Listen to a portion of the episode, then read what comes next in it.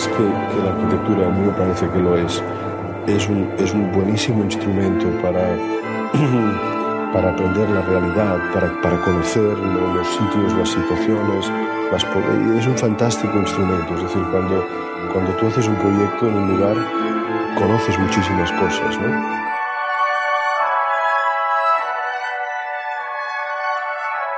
En lugar de cubrir la avenida en un modo longitudinal, se va haciendo una serie de interrupciones, las sombras se alejan mucho de, de, las propias cubiertas y esta especie de cosa al final adquiere este carácter como de, como de procesión.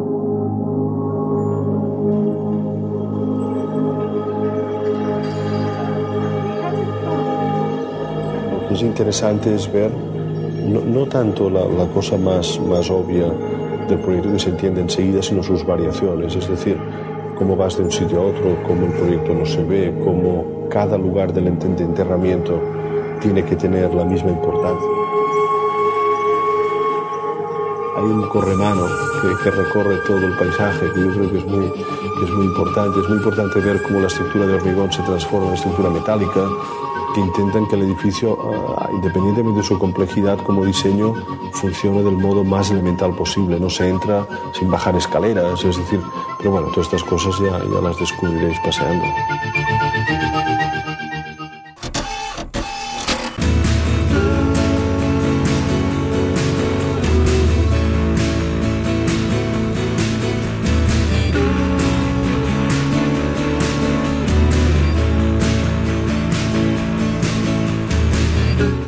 L'amor será yo, arquitectura, episodio 23.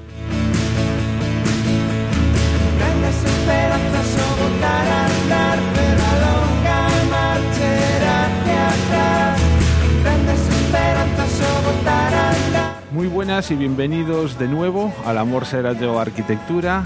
Los que ya lleváis un tiempo escuchándonos sabéis que este es un podcast en el que nos reunimos unos cuantos arquitectos y una arquitecta para tratar temas de arquitectura que podemos o suponemos que pueden resultar de interés para cualquiera, sea o no de la profesión. Teníamos la intención de haber sacado este episodio, de haberlo grabado hace bastante tiempo, pero bueno, circunstancias personales nos han obligado a tener que retrasarlo hasta ahora. De todas maneras, para los que se fijan un poquillo, veréis que hemos mantenido la periodicidad de un episodio al mes. No me enrollo, hoy estamos todos al completo, la plantilla completa. Hola Alberto. Hola, ¿qué tal? Por aquí ya un, una, un mes más disponibles para grabar un nuevo episodio. Cristina. Hola, ya estoy establecida, ya puedo grabar desde la pérfida Albión, es decir, Inglaterra, y encantada de la vida de volver. Deco. Muy buenas tardes, eh, muy contento de estar ya de vuelta en la rutina de grabación del podcast. José. Hola, muy buenas. Aquí, aunque parezca que soy Carmen de Mairena, detrás de esta voz realmente estoy yo. Y Luis. Hola a todos. La verdad es que ahora esto de grabar frente al ordenador se me hace raro después de haber grabado la última vez ahí todos juntos. Pero nada, muy contento de que por fin además nos hemos juntado ya todos otra vez. Sí, la, las cosas como son. Teníamos que empezar este episodio, por supuesto, agradeciendo a la organización de las JPOD 15 Zaragoza que nos lo pusieron muy fácil, todo lo que fue allí el hecho de grabar aquel directo y las jornadas en general. Yo creo que fueron unas jornadas estupendas, eh, nos lo pasamos teta, los que pudimos asistir. Encima nos, los socios de la Asociación Podcast quisieron que por segundo año consecutivo consiguiésemos ese premio al mejor podcast en la categoría de arte y cultura, cosa que agradecemos de corazón. Y nada, bueno, luego al final, si vemos que tenemos tiempo, pues podemos comentar alguna cosilla de a quién nos encontramos por allí, con quién estuvimos, cómo nos lo pasamos. Pero las cosas como son.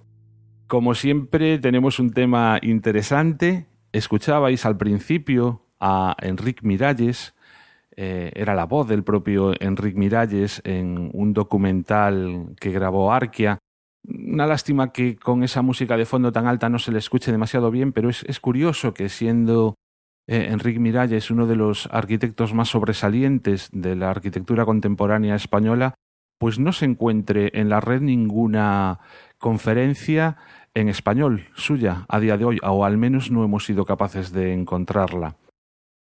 Enrique Miralles, un arquitecto barcelonés, Desgraciadamente, falleció muy joven, con 45 años, cuando se proponía como una de las mayores figuras de la arquitectura española, con una proyección que no sabemos hasta dónde podría haber llegado. A él vamos a dedicarle hoy el episodio, os dejamos con una promo y comenzamos. Es concreto. Es bocados por momentos. Es breve. 33 revoluciones por momentos. Conciso. Manzanas por momentos. Directo. Cine por momentos. Y es fresco. Series por momentos. Muy entretenido. Series por momentos. Va al grano. Un programa que hace justicia al disco. Y eso es decir mucho. Y me parece una idea muy original y muy interesante. Pues yo me quedo con series por momentos. Para mí es sencillamente imprescindible. Chispeante. Se escucha en un momento. El original. Que es un podcast de cocina muy distinto al resto. Me parece interesantísimo. 33 revoluciones, claro. Series, cine, bocados, manzanas, 33 revoluciones y muy pronto, viñetas por momentos. Chimpum. Enrique Miralles. Enrique Miralles, como decía antes, probablemente sea uno de los arquitectos que con mayor proyección se presentaba en el panorama de la arquitectura española, con mayor proyección internacional. Y desgraciadamente, pues en el año 2000 murió con 45 años, casi de forma repentina, y casi, casi podríamos decir que nos, nos dejó un poco huérfanos, ¿no? Porque eran muchas las expectativas que, teníamos puestas en él. Siendo tan joven había influenciado de manera clara a bastantes arquitectos. Recuerdo personalmente que me pilló sobre todo en la época en la que estudiaba la carrera y cosas de las que hablaremos a continuación pues se respiraban en la enseñanza que nos estaban dando en aquel momento. Arquitectura contemporánea, por supuesto, barcelonés, y bueno, antes de empezar a comentaros un poco lo que ha sido la biografía de este arquitecto y de alguna obra que consideramos más sobresaliente, ¿qué aspecto de la arquitectura de Miralles os llama más la atención a cada uno de vosotros? Por aquello de romper el fuego, voy a empezar yo y yo diré que una de las cosas que eso que más me llama la atención de su arquitectura es que no es el típico arquitecto cuyas obras se quedan en, lo grande, sino que él desciende a la escala 1-1 y da la sensación de que absolutamente todo en sus edificios está diseñado por él, lleva su propia impronta, ¿no? Detalles como veremos más adelante en, en el cementerio de Igualada, como ese tratamiento que le da a los diferentes pavimentos, que son todos distintos y todos tienen su razón de ser, esos nichos que, aunque están hechos a base de, materiales prefabricados, da la sensación de que cada uno tiene su importancia. Otros detalles como las barandillas, el, bueno, un montón de detalles, ya digo, a escala 1-1, que muchas veces es algo de lo que nos olvidamos y al final aparecen soluciones de catálogo. En este caso creo que no. ¿Qué opináis vosotros así al, por ir eh, eh, metiéndonos un poquillo más a fondo en el tema de Miralles? ¿Alguna característica que os llame la atención de su arquitectura? A mí eh, particularmente siempre me llamó la atención la expresividad de sus formas, ¿no? Y la, la capacidad que tenía, por una parte, de representar esas formas, esas formas pues tan alejadas de mm, los convencionalismos, ¿no? Pues que todos hemos visto y que hemos seguido muchas veces del racionalismo y del movimiento moderno y su capacidad, por un lado, para reflejarlas en sus planos y en sus dibujos, que, bueno, como contaré después, es una cosa que siempre nos llamaba la atención cuando estudiábamos, y por otro lado, su capacidad para materializarlo en las obras, ¿no? Para llevarlo a cabo, pues soluciones formales y materiales a veces que me parecen bastante difíciles. Yo complementaría un poco lo que estaba comentando ahora Deco con el tema sobre todo de lo, del dibujo, porque creo que es algo bastante característico en la obra de Miralles. Y no solo únicamente el dibujo hecho a mano, sino también las composiciones de fotografías, al estilo de David Hockney, que eran como especie de fotomontajes, pero con las fotografías que daban una percepción de, del espacio. Y después también como un punto a mayores destaca un pequeño texto que hizo en el año 91 con Eva Prats sobre cómo acotar un croissant, es decir, cómo llegar a dibujar y definir las medidas de un croissant que en, teoría parece como una forma muy difícil de que sea siempre la misma, pues llegar a, definir su curvatura y sus dimensiones, que eso también es curioso. Yo llegué a acotar el croissant. Supongo que lo habremos hecho todos, pero es un ejercicio que, suelen poner en, la carrera. A mí de la obra de Miralles, algo que siempre me ha llamado la atención es que yo podría decir que tiene un estilo casi propio. Podríamos llamarlo estilo mirallesco si queréis. Y, yo no sé si ya es cosa suya o del trabajo que ha seguido haciendo posteriormente tras su muerte Benedetta Tagliabue, que yo automáticamente cada vez que veo una obra, un plano, un, un dibujo, algo suyo o de su estudio, automáticamente digo, esto es de Miralles. Y es algo que no me suele ocurrir con, otro, con otros arquitectos. Para mí, Miralles lo que es sorprendente. Incluso estudiando la carrera, incluso conociendo muchos otros arquitectos, porque yo creo que cuando nuestros oyentes vean alguna obra de Miralles, les recomiendo que se vayan a Google ya mismo y busquen cualquier cosa. Eh, lo que hace él es diferente a todo lo demás para un no iniciado, si lo queremos decir así, pero incluso también para nosotros. Yo no sé vosotros, pero a mí me pasó la primera vez que vi un plano de Miralles, yo no lo entendía que es lo que normalmente le pasa a la gente cuando le pones una planta delante y de repente no entienden exactamente lo que significa cada cosa. Esa sorpresa que, te produce Miralles, yo creo que hay muy, muy pocos arquitectos que me la provocan. Esa sorpresa mezclada con atracción, por supuesto. Y después, estudiando para este podcast, lo que he descubierto, que me ha llamado muchísimo la atención, es que el, el proceso de trabajo y de proyecto, por lo menos yo cuando estaba estudiando el cementerio de Igualada, me he sentido muy identificada con él, en el sentido de que es similar a sentimientos que he tenido yo también. Y, y, se nota, o sea, el proyecto cambia, no es el mismo proyecto, la primera idea que tienes con lo que se realiza finalmente. Y por en medio, las cosas que se van descubriendo y cómo evoluciona tu pensamiento, se ven en el proyecto. Y yo creo que eso es muy patente en la obra de Miralles. Hay una cierta, no sé cómo explicarlo, soltura en su arquitectura. No está todo encajado perfectamente, digamos, bueno, sí lo está, pero, pero no es evidente. Entonces, de alguna manera yo creo que se nota un proceso de cambio en el proyecto, en la obra final que hace Miralles. Yo, por ejemplo, me quedaría también con los dibujos. Los dibujos es algo que durante la carrera me, me cautivó y de hecho yo mm. recuerdo una y otra vez que te ponían un, un ejercicio en proyectos, tiraba de dibujos de, de Miralles, quería hacer algo parecido, era incapaz, entonces acababa haciendo un cuadradito, pero bueno, es, esa forma de dibujar, esa forma de superponer una y otra cosa y otra cosa y otra cosa, mm. eh, te, te, a mí por lo menos me servía de inspiración y de, de sitio de, de empezar y, y, arrancar, aunque luego lo que hacía no tiene nada que ver, desgraciadamente. Y luego me, me llamó mucho la atención también cuando fui a Igualada ver esos dibujos plasmados en la realidad, que, que es que te das cuenta que todos los detalles dibujados están ahí, de una u otra forma, pero están ahí yo me imaginaba que alguno diría la relación de su arquitectura con el paisaje, que probablemente sea lo, lo más característico de su obra, ¿no? Por lo que más mm. conocido resulta, esa supeditación de lo que es la arquitectura al paisaje y no al revés. Lo que comentábamos, por ejemplo, en los episodios de eh, los edificios más feos de España, incluso en el de las grandes infraestructuras, ¿no? De Mm, arquitectos que ni siquiera pisan el, el lugar donde se va a construir eh, la animalada que después resulta, mm. es justo lo contrario al modo de proceder que tenía Miralles, ¿no? En el mm. que la arquitectura se plegaba exactamente al lugar donde se iba a situar y casi casi podríamos decir que son proyectos únicos. Es imposible llevarse, o sea, hacer un edificio de Miralles en otro sitio que no sea justo donde se ha, donde se ha ubicado. ¿no? Pero bueno, de todo esto iremos hablando más por lo menudo a lo largo del episodio. Casi empezamos, Alberto, ya con un poco la biografía de, de Enrique. Antes de nada, explicar un poco cómo lo tenemos pensado, ¿no? El episodio. La idea es poder ir contando la, la biografía de Enrique Miralles e ir introduciendo algunos de los temas que nos parezcan más interesantes. Para ello eh, hemos utilizado sobre todo tanto la wiki de homenaje a Enrique Miralles como el, blog de, también de homenaje a Enrique Miralles, que Eduardo Almé tiene como un espacio donde Eh, hay cantidad de información, tanto de análisis, estudio de obras, incluso de su propia biografía.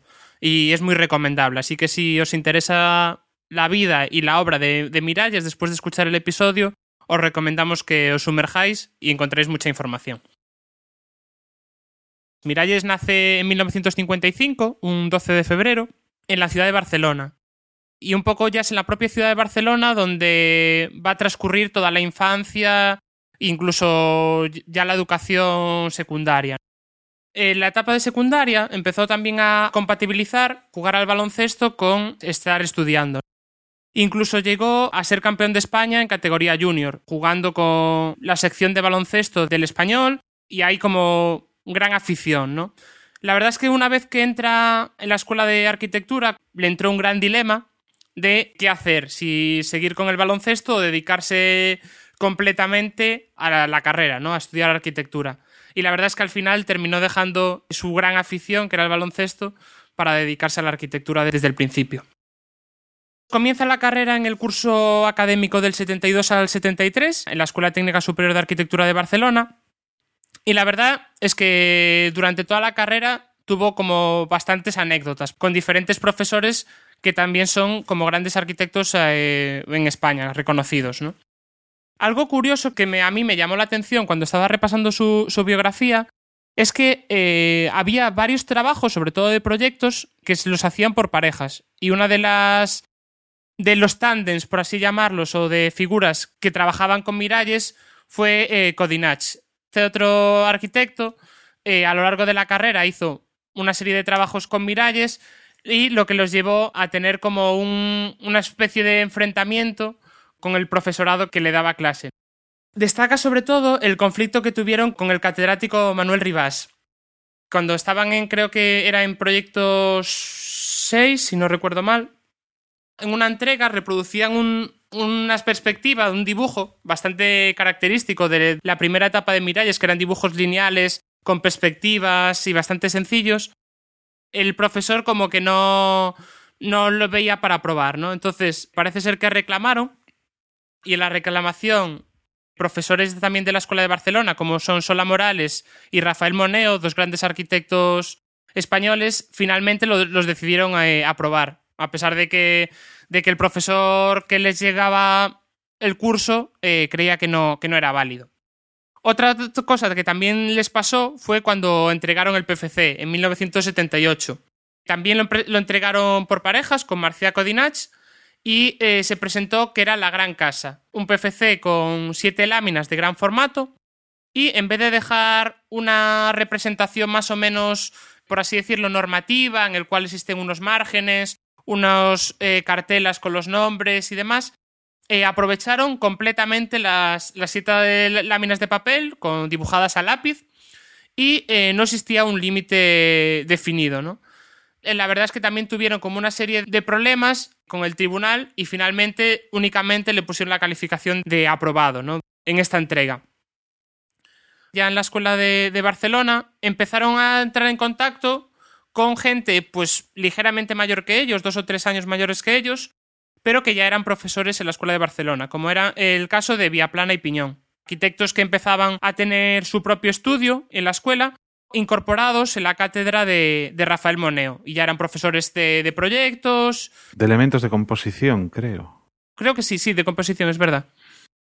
En una primera fase, ya cuando todavía estaba en la carrera, eh, Miralles, en torno al año 73, ya se incorporó al estudio de Gabriel Mora, Elio Piñón y Albert Viaplana.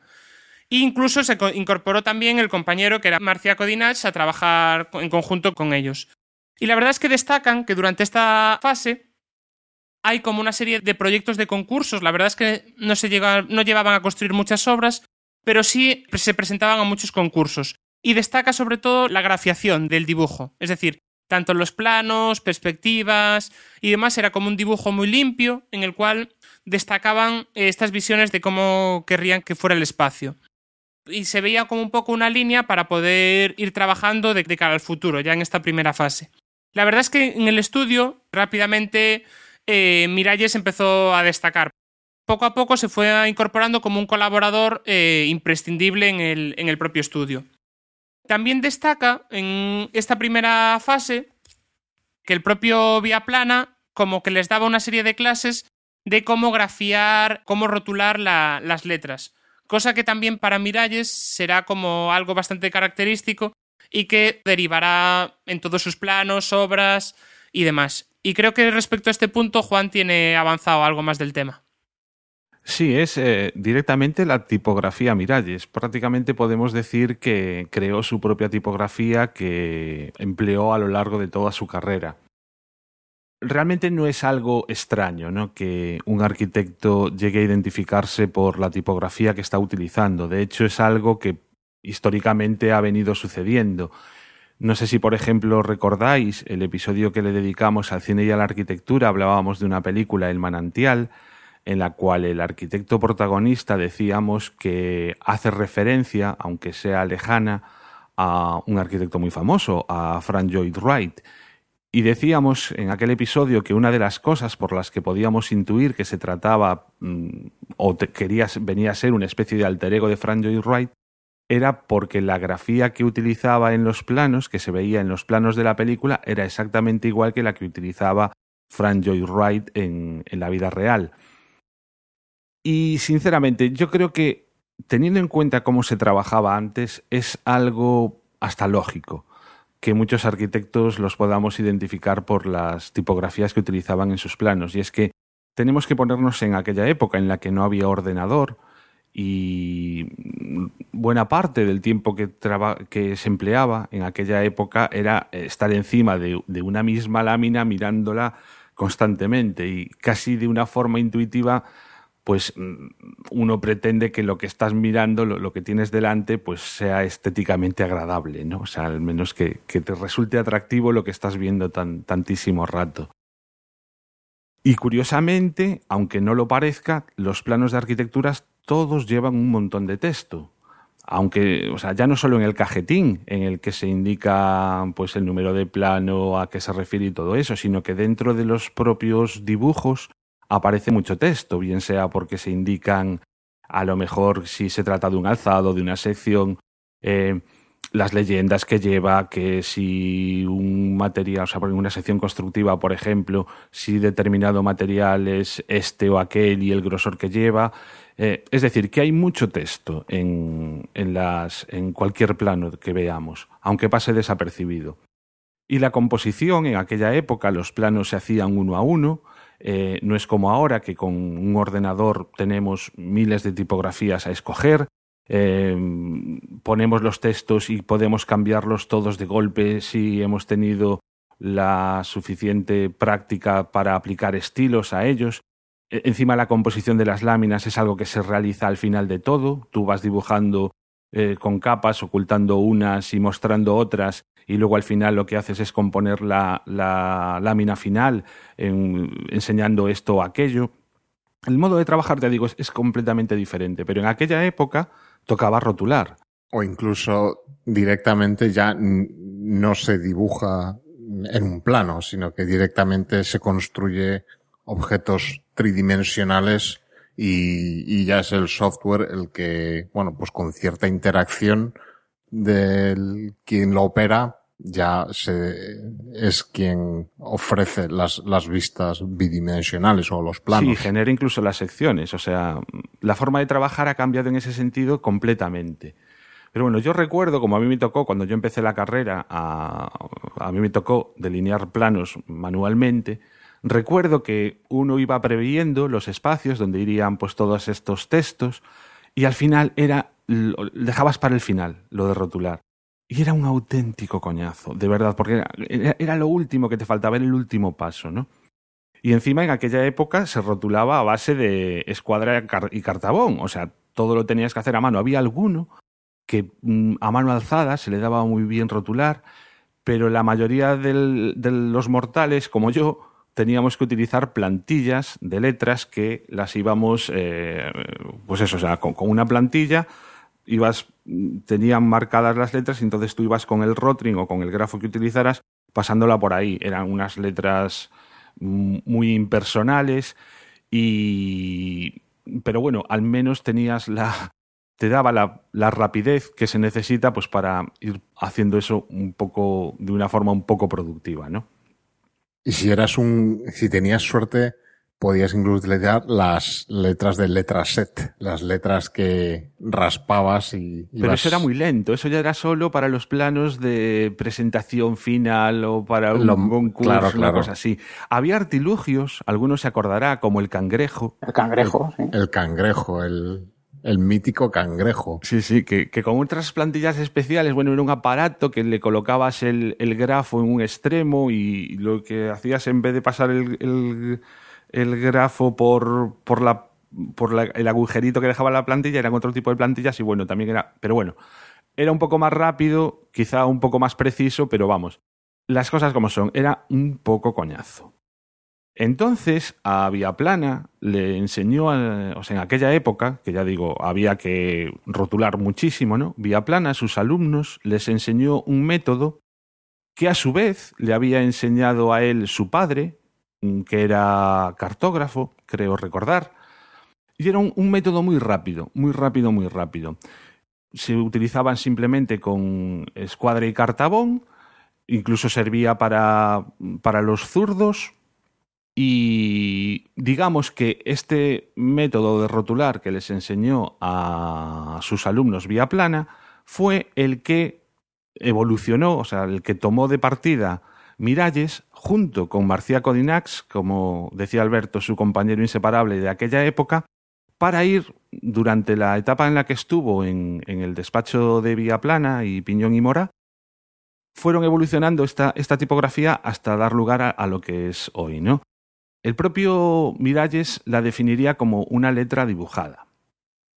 Mm, No es extraño, antes comentabais la calidad de sus dibujos, pues que a Miralles eh, al final eh, diera lugar a, esta tipografía, ¿no? Porque es que además sentía una especial curiosidad, Enric, por mm, la tipografía no solo como medio de escritura, sino que incluso por cuándo esa propia escritura puede llegar a convertirse en algo más que un propio sistema para transmisión de un mensaje, ¿no? O sea, él se fijaba mucho, por ejemplo, en los poemas que al estar escritos en una determinada forma, los textos, jugando con los márgenes, se crean auténticos dibujos. No sé si conocéis algún, alguna representación de este tipo. Bueno, pues era algo por lo que sentía mucha curiosidad. Y bueno, ya vamos a pasar a describir cómo es la tipografía de Miralles. Las letras son prácticamente cuadradas, es decir, tienen el mismo ancho que, alto, quizá un pelín más estrechas que altas, pero vamos, eso es una letra más bien cuadradota. Se basa en cuatro líneas que sirven de guía horizontal. Si os imagináis un pentagrama, un pentagrama donde los músicos escriben las notas que después van a tocar o con las que componen una sinfonía o lo que sea, un pentagrama es la imagen que tenemos clara, son cinco líneas. Pues eliminad una y quedaos con cuatro tendremos una superior y una inferior, que lo que hacen es marcar exactamente cuál va a ser la altura total de la letra, y las otras dos líneas intermedias, digamos que eh, separan en tres espacios iguales esa es otra, el espacio que queda entre la superior y la inferior. Bueno, pues con un trazo extra fino, utilizaban siempre el Rotring 02, al decir extra fino, para que os hagáis una idea, si pensáis ahora en, las, eh, en la letra helvética que utiliza o utilizaba tantísimo Apple, esa helvética ultra slime, pues un poco es la sensación que da esas letras, ¿no? O sea, muy finitas, con ángulos ortogonales y que iban siempre apoyados en esas cuatro líneas horizontales. De tal forma que cuando había que hacer un trazo horizontal si coincidía con el superior, pues iba al superior, si coincidía con el inferior, iba al inferior. Y después todas las letras que tienen algún, algún tramo horizontal intermedio, como puede ser la A, la R, la P, la G, bueno, todas ellas, ese tramo horizontal intermedio siempre iba sobre la línea intermedia inferior, a excepción de la B, que iba sobre eh, la superior. Y luego, por último, el, trazado de estas letras se completa con medias circunferencias donde tenía que ir algún tipo de parte curva. Pues, por ejemplo, en la B. Con lo cual, pues eso, quedan unas letras como muy cuadradotas. Hay una excepción a esta regla y se trata de la letra S. Porque claro, la letra S era muy complicada de hacer con plantilla de curvas o incluso a mano alzada en relación a la rapidez con la que está pensada dibujar. Vosotros imaginaos, tenéis el, el paralés es una regla muy larga horizontal que lo que te está marcando siempre es la, la dirección horizontal del plano. Tú sobre ese paralés sitúas un cartabón y tienes la ortogonal y el lado inclinado de un cartabón son 45 grados. Entonces, a base de rápidamente podías ir pim, pim, pim, pim, pim, dibujando las letras, siempre siguiendo este esquema que en realidad es muy sencillo de aplicar. Pero claro, al llegar a la S la cosa se complicaba. Como el sistema de rotulación tenía que ser práctico, tenía que ser rápido y tenía que ser sencillo, lo que hicieron fue directamente optar por una línea inclinada a 45 grados, que es la S. Y curiosamente, precisamente esa S es casi casi como lo que más identifica a ese tipo de tipografía. ¿Cuál es el resultado final? Bueno, pues es una letra muy geométrica y a la vez muy moderna, súper identificable, mm, que yo diría que incluso imprime un plus de calidad al diseño final de las láminas, porque es algo que llama la atención, como queda una vez que veis un texto escrito con ella. Y además que sentaron cátedra, o sea, porque yo recuerdo que una de las cosas que más me llamaba la atención en el primer año de carrera es que tenía una asignatura en la que todos los ejercicios venían con ese tipo de letra. Los profesores de mi escuela se habían fijado en cuál era la, tipografía que estaba utilizando Miralles, probablemente se tendrían bastante estudiados los concursos a los que se presentaba el estudio de Vía Plana y Piñón, y de ahí la sacaron. Y bueno, pues eh, es una de esas referencias que tienes o que se te quedan grabadas en la cabeza cuando empiezas a estudiar y por eso un poco también quería traerla hoy. Y en aquellos años podrías ver eh, infinidad de ejercicios de, de tanto de clase como proyectos fines de carrera expuestos que utilizaban esa tipografía o alguna variante, pero lo que sí que era fijo era la S. En cuanto veías la S, dice, este, a este señor eh, le gusta Miralles. Sí, sí. Bueno, no lo dije también que las letras van todas muy pegaditas, muy pegaditas unas a otras. Es algo también muy significativo de este tipo de rotulación. De todas maneras, lo, mm, si queréis ver exactamente cómo es la tipografía, vais a la portada del episodio, que lo que veis es justo la tipografía de Miralles con la que está realizada la portada de este episodio, obviamente. y curiosamente, cuando busqué la tipografía para poder realizar la portada, resulta que debe de tener algún tipo de copyright o algo así por parte de la Fundación Miralles, porque es que no la encuentras en ningún lado. Encuentras alguna parecida, pero justo la de Miralles no está disponible. Con lo cual. Sí, sí, tiene, tiene copyright. Tiene copyright. Bueno, pues aunque tenga copyright, como yo me la curré para hacer esa portada, al final la hice yo con un programa de diseño vectorial, no la tengo acabada, me faltan los números y me falta alguna letra, pero bueno, de aquí a unos días publicaremos también en el blog una entrada en la que podréis descargar no la tipografía como tal, es decir, no, no para utilizarla en un procesador de textos, por ejemplo, pero si lo que queréis es utilizarla para alguna cosa, pues os la pasaré en formato vectorial, en PDF o tal, y, y que la podáis utilizar los que, los que queráis.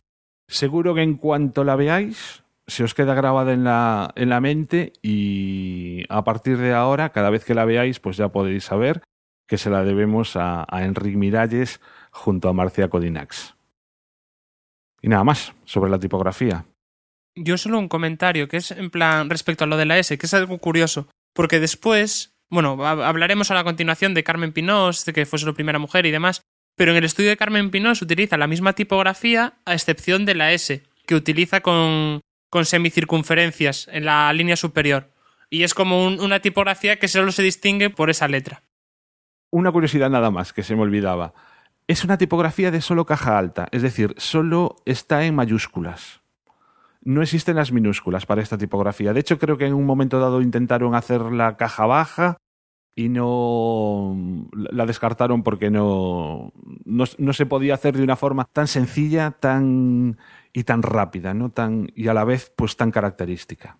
¿Os estáis dando cuenta cómo a, veces cómo nos centramos en el en la cuestión de lo que es el dibujo, ¿no? Lo, importante que es para una arquitectura el dibujo, algo que siempre nos han enseñado y como cosas que a alguien le puede parecer eh, intrascendente, como las letras que se ponen, cómo definen al, a este arquitecto, ¿no? La tipografía le, le imprime un carácter propio a, a, sus proyectos, o sea, es, es casi una imagen de marca, ¿no? Es que además tiene que ver con lo que decías antes, Juan. Este hombre era un artista completo, o sea, es que para mí tiene que ver con eso. Cuando hay un arquitecto que realmente coge lo que yo creo que nosotros todos reconocemos como importante, que es eh, abarcar todas las escalas, la tipografía es la escala mínima, desde mi punto de vista. Sí, sí. Hoy en día, porque realmente lo es. O sea, ya no es el detalle de hacer una manilla, es el detalle que en el plano en el que se explica esa manilla y el plano de situación, la tipografía también está diseñada por una serie de motivos, los que sean, más o menos prácticos o más o menos estéticos. Uh -huh. Yo lo veo también como un elemento de, de, marketing. O sea, en una lámina ciega de un concurso sí, sí, que no puedes poner tu nombre. También. Al primero no, pero, pero al tercero ya se sabe que esa lámina de dónde viene. Porque se ha oído algún caso de cierto arquitecto famoso que su primer concurso lo ganó imitando la forma de presentar de, del que se llevaba los concursos en aquella época. Entonces, a mí no me cabe duda que pese a, la, pese a la comodidad que él tenía y que era lo que había aprendido a hacer, pues que también luego le dijo, mira, es como mi firma, ¿sabes? No puedo poner un concurso en la época, en la fase de concurso, eh, soy Miralles, pero si yo escribo así, el que lo esté viendo y vea los dibujos, pues son dibujos que se reconocen, no solo la tipografía, el dibujo en sí, mm. la forma de expresarse. Entonces, parte de marketing seguro que también tenía. Y si no era la intención inicial a la hora de diseñar ese, esa tipografía, desde luego sí al final se convirtió en, en lo que estás comentando. No, claro, que no, no, sería lo inicial, pero que a base de usarlo, pues se le quedó ahí y ya está, y ahí se quedó. Pues avanzamos un poco en la biografía y también para, por destacar una obra de, bueno, de Viaplana, Piñón y en la que participó Miralles, que a lo mejor gente de Barcelona conoce, que es la Plaza de Sants. Bueno, una de las obras más reconocidas por ellos, que es la Plaza de los Países Catalans, en la cual se definía como una plaza dura en la cual existe una serie de marquesinas que protegen del sol. Es una de las primeras obras en las que ya empezaba a colaborar Miralles y en la cual empezó a ser como algo reconocido. Continuado un poco con la historia, por así decirlo, de Miralles, ya durante la carrera conoce a Karma Pinós, que fue su primera esposa, que también estaba estudiando arquitectura, ¿no? Entonces, Karma al final estaba trabajando en otro estudio, con el estudio de, Alberto Noguerol, que ahora es profesor aquí en la Escuela de, de Coruña, pero se veía con Enric Miralles posteriormente cuando salía del estudio de Viaplana. Incluso tenía una muy buena relación con Viaplana porque también era como de la misma, de la misma escuela. Y finalmente se casan. Durante esta primera fase en la que cada uno trabajaba en su estudio, eh, ambos como empiezan a conocer el land art, este movimiento artístico que interactúa con el territorio y empieza a hacer performance o intervenciones en el territorio para mostrar algo, ¿no? Incluso las expresiones artísticas de Robert Smithson. Y también a conocer a, Frank Joy Wright, que comentaba Juan en las tipografías. Hicieron un viaje a Estados Unidos para conocer la casa, la casa en la cascada, que es una de las grandes obras eh, curiosas ¿no? de la arquitectura contemporánea. De hecho, es que estuvieron allí un año estudiando ambos. Consiguieron una beca y no me acuerdo en qué universidad, pero vamos, eh, se pasaron un año allí. Bueno, y fue eso, cuando entraron en contacto con el land art. Sí, un poco la idea es que no tenían una única visión de la que le daba la universidad, sino que tenían como una mente bastante abierta y eh, les permitió, pues eso, conocer obras de, de Louis Kahn, de Mies, de Sarinen, durante eso, su estancia por Nueva York, sobre todo, en la Universidad de Columbia. Continuando, forman un estudio, bueno, eh, Enrique deja a Vía Plana y a Piñón y forma un estudio propio con Karma Pinós. Entonces, en el estudio empiezan a hacer concursos, un poco en la misma línea que habían hecho anteriormente, y eh, Enrique empieza también a matricularse en los cursos de doctorado, en diferentes materias o en diferentes temas que le, que le van aportando para seguir trabajando en su posterior tesis. Y esto se complementa también con la docencia. Es decir, durante toda esta fase de los años 80, eh, Enrique Miralles es profesor en la Escuela de, Barcelona y enseña como a sus alumnos de proyectos, sobre todo, a ir introduciendo, ¿no? Un poco los primeros concursos, sobre todo, entran en colaboración con compañeros de la escuela y los hacen en, en conjunto, ¿no? Para un poco irse formando e ir participando. Y a partir de estos primeros concursos, parecen como ya sus primeras obras, o no, sus, sus primeras cosas que empiezan a construirse o a salir un poco de lo normal. De esto destaca sobre todo el caso del, del cementerio de, de, Igualada, que el concurso fue en 1985, en los cuales ellos se presentaron y resultaron ganadores. Para esto, Chris tiene un poco más de información. Pues esto es lo que os comentaba que estuve preparando y lo que me parece más interesante contar de este proyecto, porque como hablábamos, Miralles trabaja todas las escalas, desde el urbanismo hasta el detalle de la tipografía, por ejemplo. Entonces es un proyecto muy complejo. No nos daría tiempo explicaros realmente ninguno de los proyectos de Miralles, ni siquiera si hubiéramos empezado en el minuto uno. Entonces, lo que me llama, más me llama la atención de esto fue es el proceso de proyecto, que es algo que, o sea, me sirve al mismo tiempo para explicaros cómo es para nosotros empezar un proyecto desde cero, presentar un concurso y lo que significa después tener que construirlo y cómo va cambiando. Y al mismo tiempo poder explicaros lo que pensaban Miralles y Karma y Pinos sobre cómo, sobre lo que quieren ellos hacer en un, que es un cementerio o que no es y por qué. Y en este lugar, que es lo que decía también Juan, que es muy, muy importante en la arquitectura de Miralles, y es verdad que no lo comentábamos antes, pero en este proyecto es básico y fundamental. Así como introducción, y corregirme si me equivoco, en un anteproyecto tú al principio no tienes ni idea de lo que vas a hacer, dónde lo vas a hacer, y realmente no conoces el lugar. Aunque he estado mirando en, en lo de la biografía de Enrique Miralles que ya habían presentado un concurso para Igualada antes del del cementerio, así que igual, aunque sea también porque se movían por Barcelona, algo de Igualada sabían. Entonces, la primera idea es una intención muy básica de resolver el cementerio con un trazo. Se les ocurre, ¿cómo explico yo esto? Dibujar una Z en el terreno, una Z gigantesca, que sea un camino semienterrado, ¿no? Eh, y entonces una vez que está como enterrado, en los laterales quedaría espacio para ir colocando los nichos. Eso dibujaría una Z por el terreno siguiendo las curvas de nivel que hay, permitiría que se exigía un proyecto que se fuese haciendo en fases, primero un trocito de la Z, luego el otro y luego el último. Lo de la Z es un recorrido en planta y respondería sí, cierto. a que la parcela en la que se sitúa el cementerio es una ladera. Tiene mucha pendiente. Que desciende hacia el río. Entonces, si os fijáis en los cualquier camino, si habéis ido a una montaña, los desarrollos de cómo se sube a la montaña, incluso las carreteras, son en zigzag. Van zigzagueando, sí. Es zigzagueante, una Z. Entonces, ellos lo que plantean es esa Z para ir descendiendo hasta el río. Ir consiguiendo el máximo espacio para colocar nichos, pero al mismo tiempo, hablando otra vez del terreno, del lugar, que era un lugar con muchas montañas cercanas, pero que al mismo tiempo es cercano a un eh, polígono industrial que en sí no tendría por qué tener mucho interés.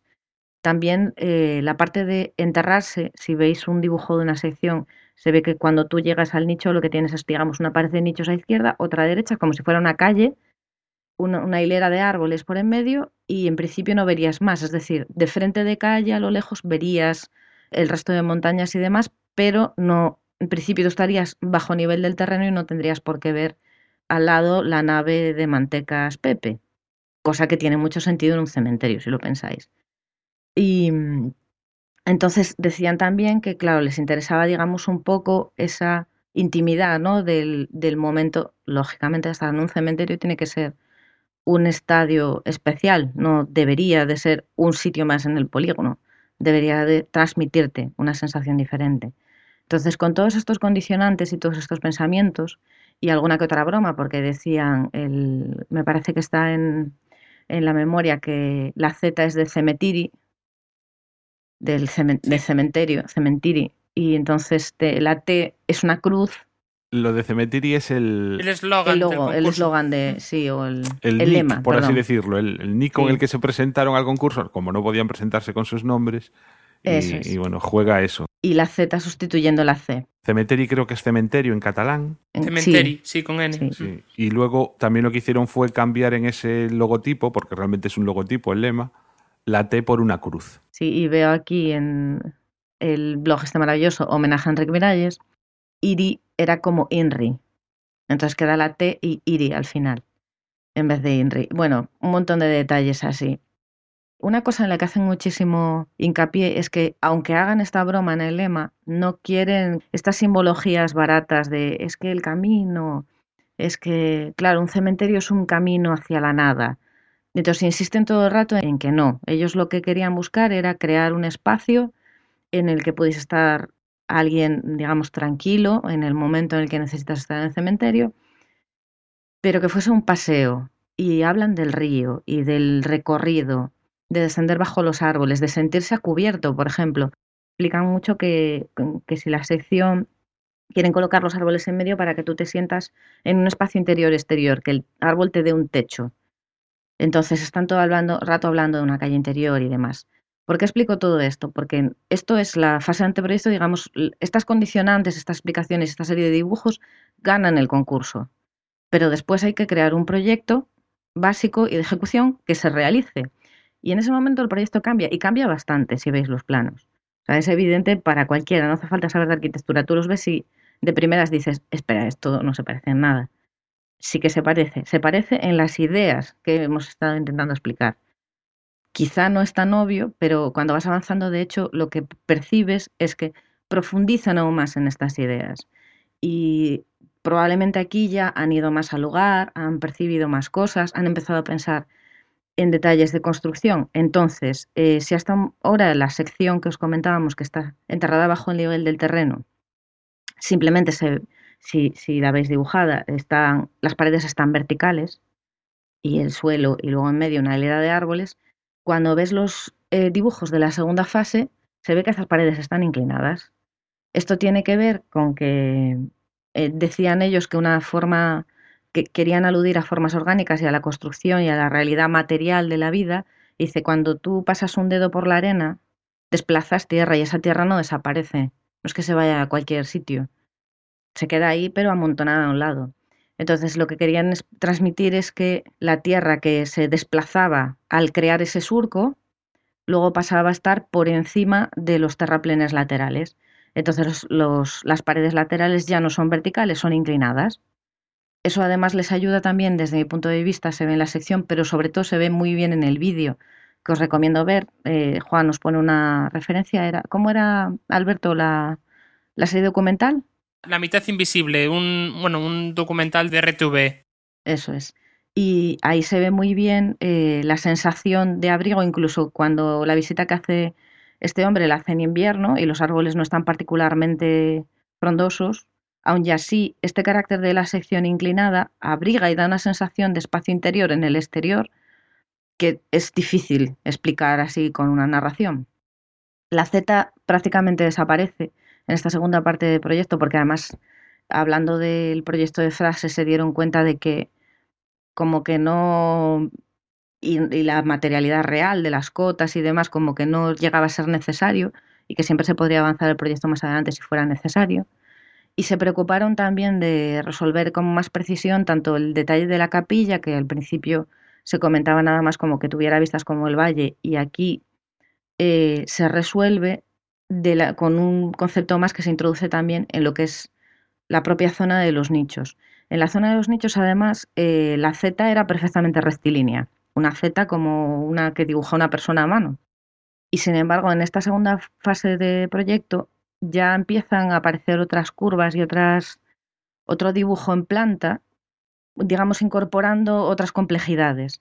La sección además cambia, se va moviendo, no es recta siempre ni es siempre inclinada de la misma manera, porque eh, lo que ellos implican es, otra vez siguiendo esto de que el camino en donde puedan ocurrir cosas, entonces lo que hacen es ensanchar y, estrechar el camino en distintos puntos, de tal manera que cuando se produce el rito, por ejemplo, de meter eh, la caja en el nicho, se puede hacer como una misa en ese momento de reunión que ocurre, tenga un espacio donde, donde suceder, un espacio que acoja y que no sea simplemente una parada a lo largo de una calle que no tiene más, interés, sino que haya distintos espacios remanso. Todo este rato está este tema del río y del remanso y demás también se ve en el pavimento que comentaba Juan. Si veis en los vídeos o veis fotos o dibujos del pavimento, piensan incluso en esta alusión al río, al tránsito, al movimiento, colocando sobre el pavimento que sería de hormigón vasto piezas de madera que hacen el dibujo como si estuvieran bajando por un río. O sea, están colocadas de tal manera que aluden a esa fluidez de cómo la madera se mueve en un río cuando hay una corriente. En fin, no sé qué me estoy dejando, pero hay 8.000 detalles y cosas que comentar. La utilización de materiales, por ejemplo, como el acero corten en algunas, una especie de unas planchas como plegadas que contienen tierras o unas mallas de acero que están conteniendo un muro de piedras que no parece, digamos, lo más eh, apropiado como para que la gente las toque o así, pero eh, a mí fueron cosas que me, me llamaron mucho la atención. Es un, es un proyecto que está lleno de simbologías, ¿no? Y sí, de detalles. A mí hay un detalle que cuando lo estaba viendo, no lo había escrito en ningún sitio, pero estoy segura de que, porque no coincidió, es posible que yo no lo haya visto, no lo haya leído, pero esté escrito, o que no haya coincidido, pero yo estoy convencida de que lo pensaron. Cuando hablan de lo de que quitan la tierra y luego que no desaparezca, sino que vuelva a estar encima, yo lo que pensé fue que, aunque ellos hablan todo el rato de la no simbología y demás, una cosa que le angustia mucho a la gente cuando hemos pasado los cementerios tradicionales a los nichos es lo de que realmente no es un enterramiento, tú realmente no estás bajo tierra porque estás en un cacho de hormigón. Cuando esta gente recupera esa tierra y la vuelve a colocar encima de los nichos, consigue un hmm. enterramiento. Para la gente que nos escucha, que se haga una idea, lo que se hace realmente es una zanja.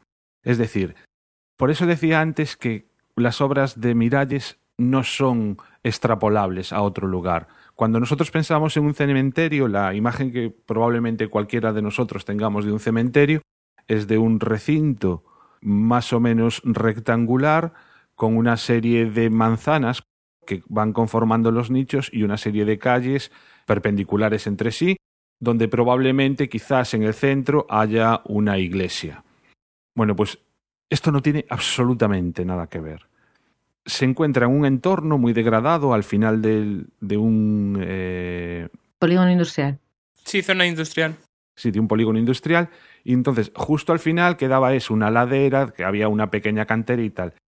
Ellos lo que hacen es incorporar el edificio al paisaje, de tal forma que, a base de unas mínimas transformaciones, realmente crean una cosa diferente pero que está plegado a las preexistencias de, ese sitio. Entonces, de ahí ese recorrido, utilizando la forma natural de bajar. De ahí el crear una zanja, que la zanja es una excavación. O sea, todo este recorrido del que estamos hablando es como si tú coges y te pones a excavar como una zanja que hacemos en las ciudades para meter las tuberías de conducción y luego las tapamos. Bueno, pues esto es una zanja, es decir, el nivel del terreno queda por encima, nosotros vamos por una zanja que queda más bajo que el nivel del terreno y es en las paredes, en los laterales de esa zanja, donde se van colocando los nichos. ¿Qué es lo que ocurre? Que digamos, la cubierta de esos nichos vuelve a ser tierra, con lo cual aquí lo que han conseguido es que los nichos realmente estén enterrados, están bajo tierra. Y podríamos estar hablando de este proyecto infinidad de, tiempo, ¿no? Entre otras cosas, por ejemplo, la incorporación también de una cuarta dimensión, como es el tiempo en el, en el propio proyecto, en el sentido de que se crea ese recorrido. Y no solo se crea ese recorrido, sino que con esos árboles que van por el medio de, de este paseo, por así decirlo, van ofreciendo unas sombras, un elemento abstracto que en función del paso del tiempo, del día, van conformando un dibujo diferente. Entonces, está lleno de detalles que, bueno, yo estoy deseando ir a ver ese cementerio. Como curiosidad decir que el propio Miralles está enterrado ahí en, Igualada. También hay que contar, por lo menos así de pasada, porque además lo comentó antes Alberto, que se ve una clarísima influencia del land art en muchas de las zonas. Por ejemplo, en la zona que comentaba Deco, que está con esta especie de enrejados de corte, no oxidados y con, digamos, resuelto de una manera aparentemente muy bruta, pero que desde mi punto de vista me parece magnífico y estupendo. eh, digamos que los espacios que dejan de, de, remanso y de descanso están tratados de una manera en la que se ve muy evidentemente la, la influencia del andar. Y lo mismo con los espacios de llegada. Y hay que comentar, al menos de pasada, que la capilla tiene en sí también una explicación muy interesante que tiene que ver con que para ellos la manera de resolverla era que fuese un ensanchamiento del lugar de paso del coche, o sea, del rito que llega el coche con, con la caja y su descarga, y entonces se produce en ese momento una misa y en el momento, pero al mismo tiempo está cerca el servicio, o sea, una zona de servicio para el cura, me parece que una zona de morgue también, unos aseos, bueno. Y todo eso es, ellos decían que se dieron cuenta después de que lo habían resuelto de la misma manera que los ensanchamientos en el camino del cementerio. Es decir, en la zona de acceso a la parte de la capilla, hicieron un, un, realmente un ensanchamiento en esa zanja que, comenta Juan, es la capilla, otro ensanchamiento más pequeño son los aseos y demás. Eso lo comentan que se daban cuenta que estaban una y otra vez utilizando la misma idea para resolver dist distintos problemas en el mismo proyecto. Y a mí eso me, me transmite, digamos, una sensibilidad y una capacidad de trabajo y de proyecto maravillosas. A mí cuanto más sé de, este sitio, más ganas tengo de visitarlo como Juan y, y, de saber más y de realmente sentirme ello, porque yo creo que todo lo que os podamos contar no es, eh, nos acerca a lo que realmente puedas sentir en un espacio de esta manera, por lo que comenta Juan, además por cómo entra la luz y las sombras y demás. Contar más cosas, vosotros seguro que sabéis más cosas del proyecto. Un poco yo creo que la misma línea que estáis comentando con el tema del cementerio influyó mucho también una visita que hicieron en, entre el 86 y el 87 a Suecia, sobre todo a Estocolmo, para ver obras de Asplund y de Leverenz. Sobre todo también con el tema del paisaje, pero, pero también con el tema de cómo hacer un edificio con tratamiento de, de la muerte, religiosidad, y demás. Y creo que eso sí que aparece reflejado, o a lo mejor no tanto en el concurso, pero sí después en el proyecto de ejecución y en la fase que se llevó a cabo, porque no se llegó a construir completamente, ¿no? Es que quedó inacabado a posta. -huh. Inicialmente eh, tenía como tres fases de ejecución que se irían construyendo en función de las necesidades propias de, digamos, la cantidad de inquilinos que se fuese necesitando, ¿no? Es un proyecto inacabado en el sentido de que está previsto que se amplíe cuando sea necesario. Ese recorrido podría continuar. Bueno, avanzamos un poquillo más entonces para que nos dé tiempo también a ver otras cosas, si os parece. Entre el 85 y el 88, Enrique Miralles empezó a desarrollar la tesis doctoral. Y la verdad es que es como un proceso bastante curioso, sobre todo, por un lado, por cómo fue llevada por los diferentes tutores que tuvo que ir cambiándose que tampoco le encontraban una fácil tutorización, tal y como era Enrique a la hora de discurso y de elaborar lo que quería desarrollar en la tesis, tuvo que ir cambiando, ¿no? Y después, también porque tuvo de referencia a la hora de ponerle nombre a la tesis a un compositor y pianista francés, que es Eric Satie. El nombre de la tesis es Cosas vistas a izquierda y a derecha, sin gafas, y la relación con Satie era al revés, cosas vistas a derecha e izquierda sin anteojos. Parece una cierta referencia, ¿no? Con respecto a esto. Luis tenía algún comentario con respecto a la tesis, así que o anécdota, así que si nos lo cuentas. La tesis se presentó y en una primera instancia se la tiraron atrás y luego uh -huh. fue aprobada eh, con cum laude a los cuatro meses y un poco demuestra muestra el momento en el que se encontraba Miralles, que era cuando empezaba ya a destacar como arquitecto, entonces cómo iban a tirar a alguien como él, ¿no? Y la tesis se podía haber entendido como un pequeño alegato, que decía, o sea, eh, Moneo decía que era un pequeño alegato a lo que era la mayor parte de tesis de arquitectura de esos momentos, y, pero bueno, el jurado no quiso entrar en esa discusión. Hay un texto bastante interesante sobre todo este proceso que lo escribió Rafael Moneo, y nada, solamente son 32.170 letras con espacios incluidos en 14 páginas haciendo un comentario de, de, todo este proceso que bueno, al final cuando estás haciendo una tesis en un tema de arquitectura te ponen siempre la tesis de Miralles como ejemplo de lo que no es. Pues son tres volúmenes con nombres del estilo coral hipócrita, fuga a tientas y fantasía muscular. Así eran el nombre de los tres títulos. Así que si alguien quiere saber cómo no es una tesis de arquitectura, la de Miralles es un buen ejemplo, pero aún así seguro que vale la pena leerla. Sí, es que un poco lo que le echaban en cara era que no tenía la parte de investigación y la parte de resultados, era casi un, un manifiesto de, de cómo veía él la arquitectura. Hasta en eso, digamos que también fue un poco rompedor el hombre, ¿no? Y yo me imagino que al final le concedieron el cum laude y, y todo esto por, por ser vos quien sos, ¿no? Claro. Por, por quien era ya en aquel momento y, y, bueno, que además era Moneo el presidente del tribunal y la relación de Moneo con Enrique pues fue cercana desde el primer momento, desde que entró a estudiar. Para avanzar un poco más y cerrar un poco la década de los 80, destaca que empezaron a tener multitud de obras. Tanto Karma Pinós como Enrique se presentaron a, a múltiples concursos y fueron realizando mu mucha obra. Sobre todo también relacionado con el tema de la Expo de Sevilla, que se hicieron una serie de, de pérgolas y después también con, bueno, con las Olimpiadas en Barcelona, con la construcción de instalaciones para tiro con arco, en Valle de Brón y demás. Y lo que resulta curioso es que justo con el cierre de los años 80, en el año 1990, Enrique Miralles y Carmen Pinós deciden separarse, tanto de matrimonio como de estudio. La cosa era un poco complicada porque había una serie de proyectos en marcha y entonces se los tuvieron que repartir entre ambos.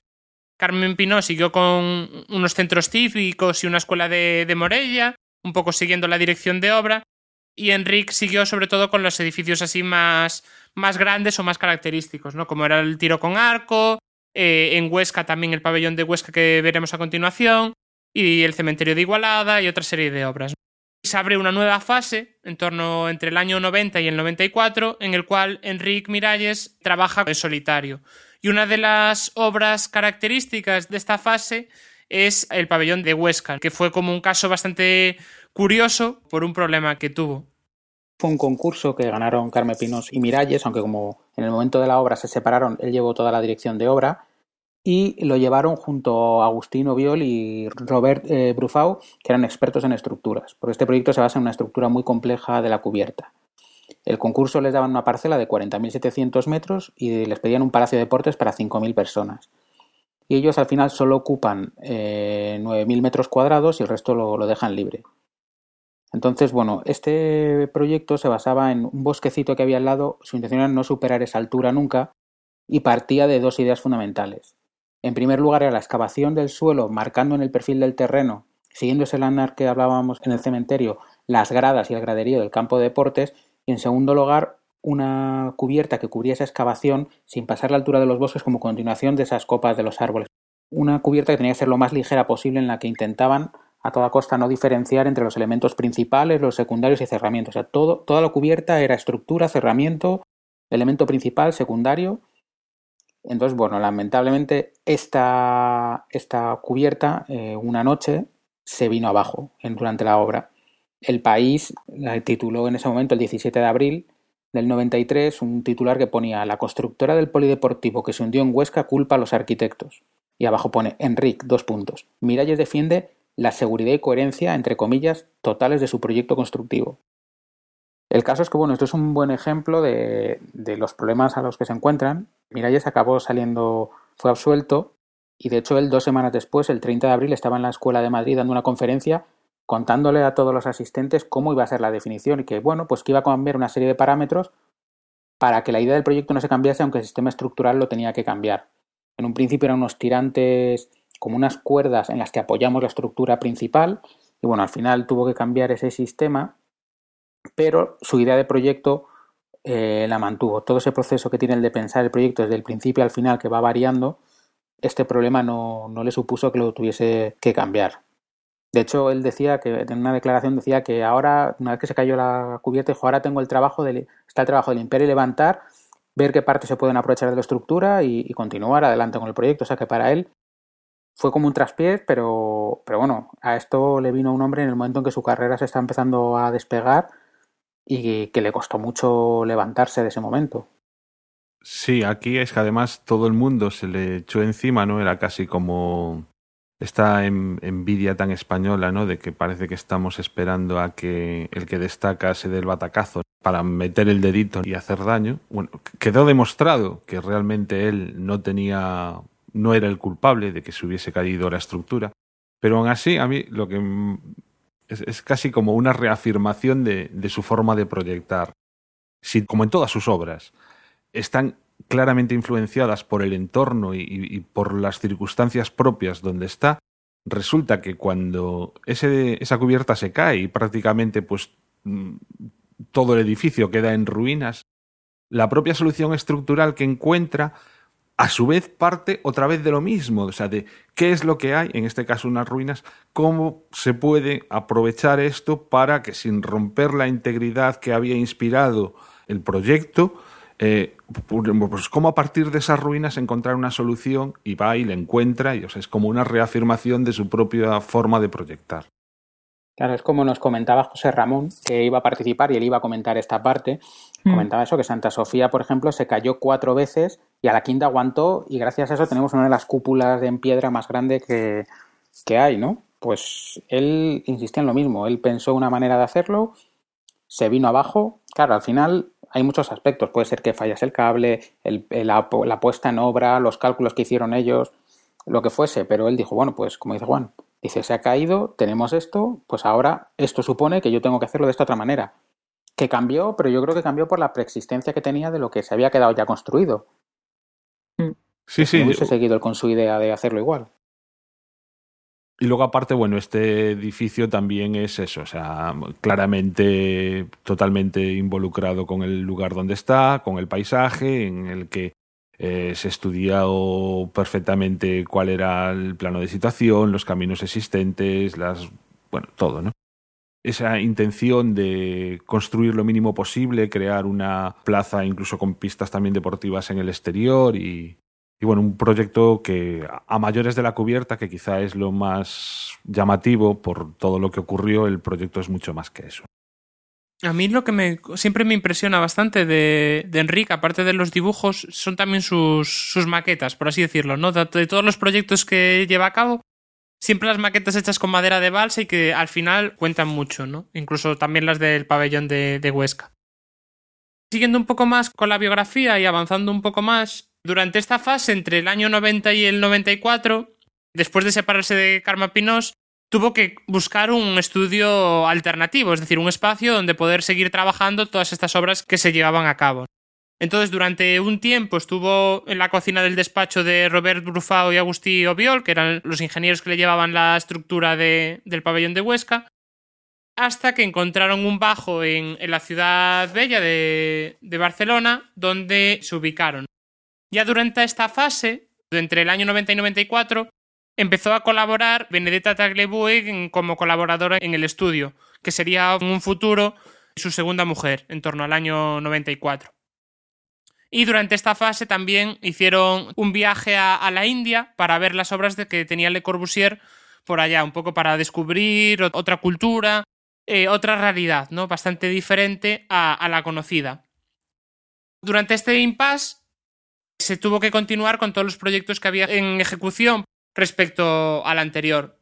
Y creo que durante esta fase se diseñaron también una mesa bastante curiosa para una galería de arte en la cual se pliega y se forma como unos espacios de trabajo independientes. Entonces le llamaron la mesa inestable con el juego de palabras de table en inglés.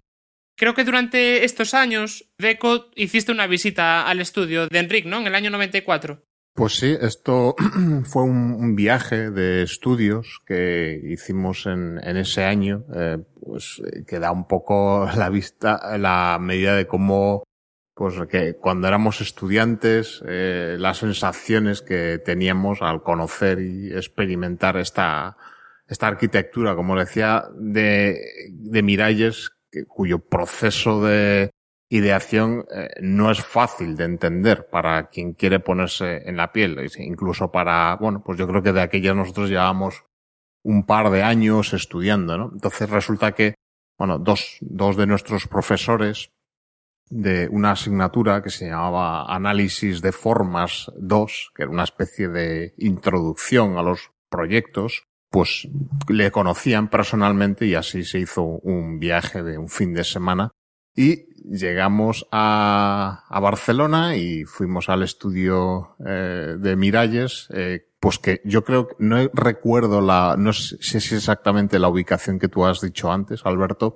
pero yo creo que estaba por eso, la parte antigua, el barrio gótico de Barcelona, y nos llamó mucho la atención de, eh, de encontrarse pues en una especie de piso con unas, eh, unas decoraciones en la pared como muy, nos parecía aquello como, como entrar en el Sanedrín, ¿no? De un gran arquitecto. Nunca habíamos estado en un, en un estudio de tanto renombre. Daros cuenta que estábamos en plena resaca del año olímpico. También estaba España sumida en una crisis tremenda, pero Enrique Miralles ya era una leyenda publicada, ¿no? Y para nosotros estar ahí estábamos ávidos de ver qué estaban haciendo, estábamos ahí mirando con curiosidad dibujos, las maquetas, estas que decíais. Y a, a nivel de anécdota, nos llama mucho la atención ver que en el propio estudio había una especie de gran patio, una terraza, donde había una cancha de baloncesto, ahí recordando la, la afición por, ahora ya entiendo perfectamente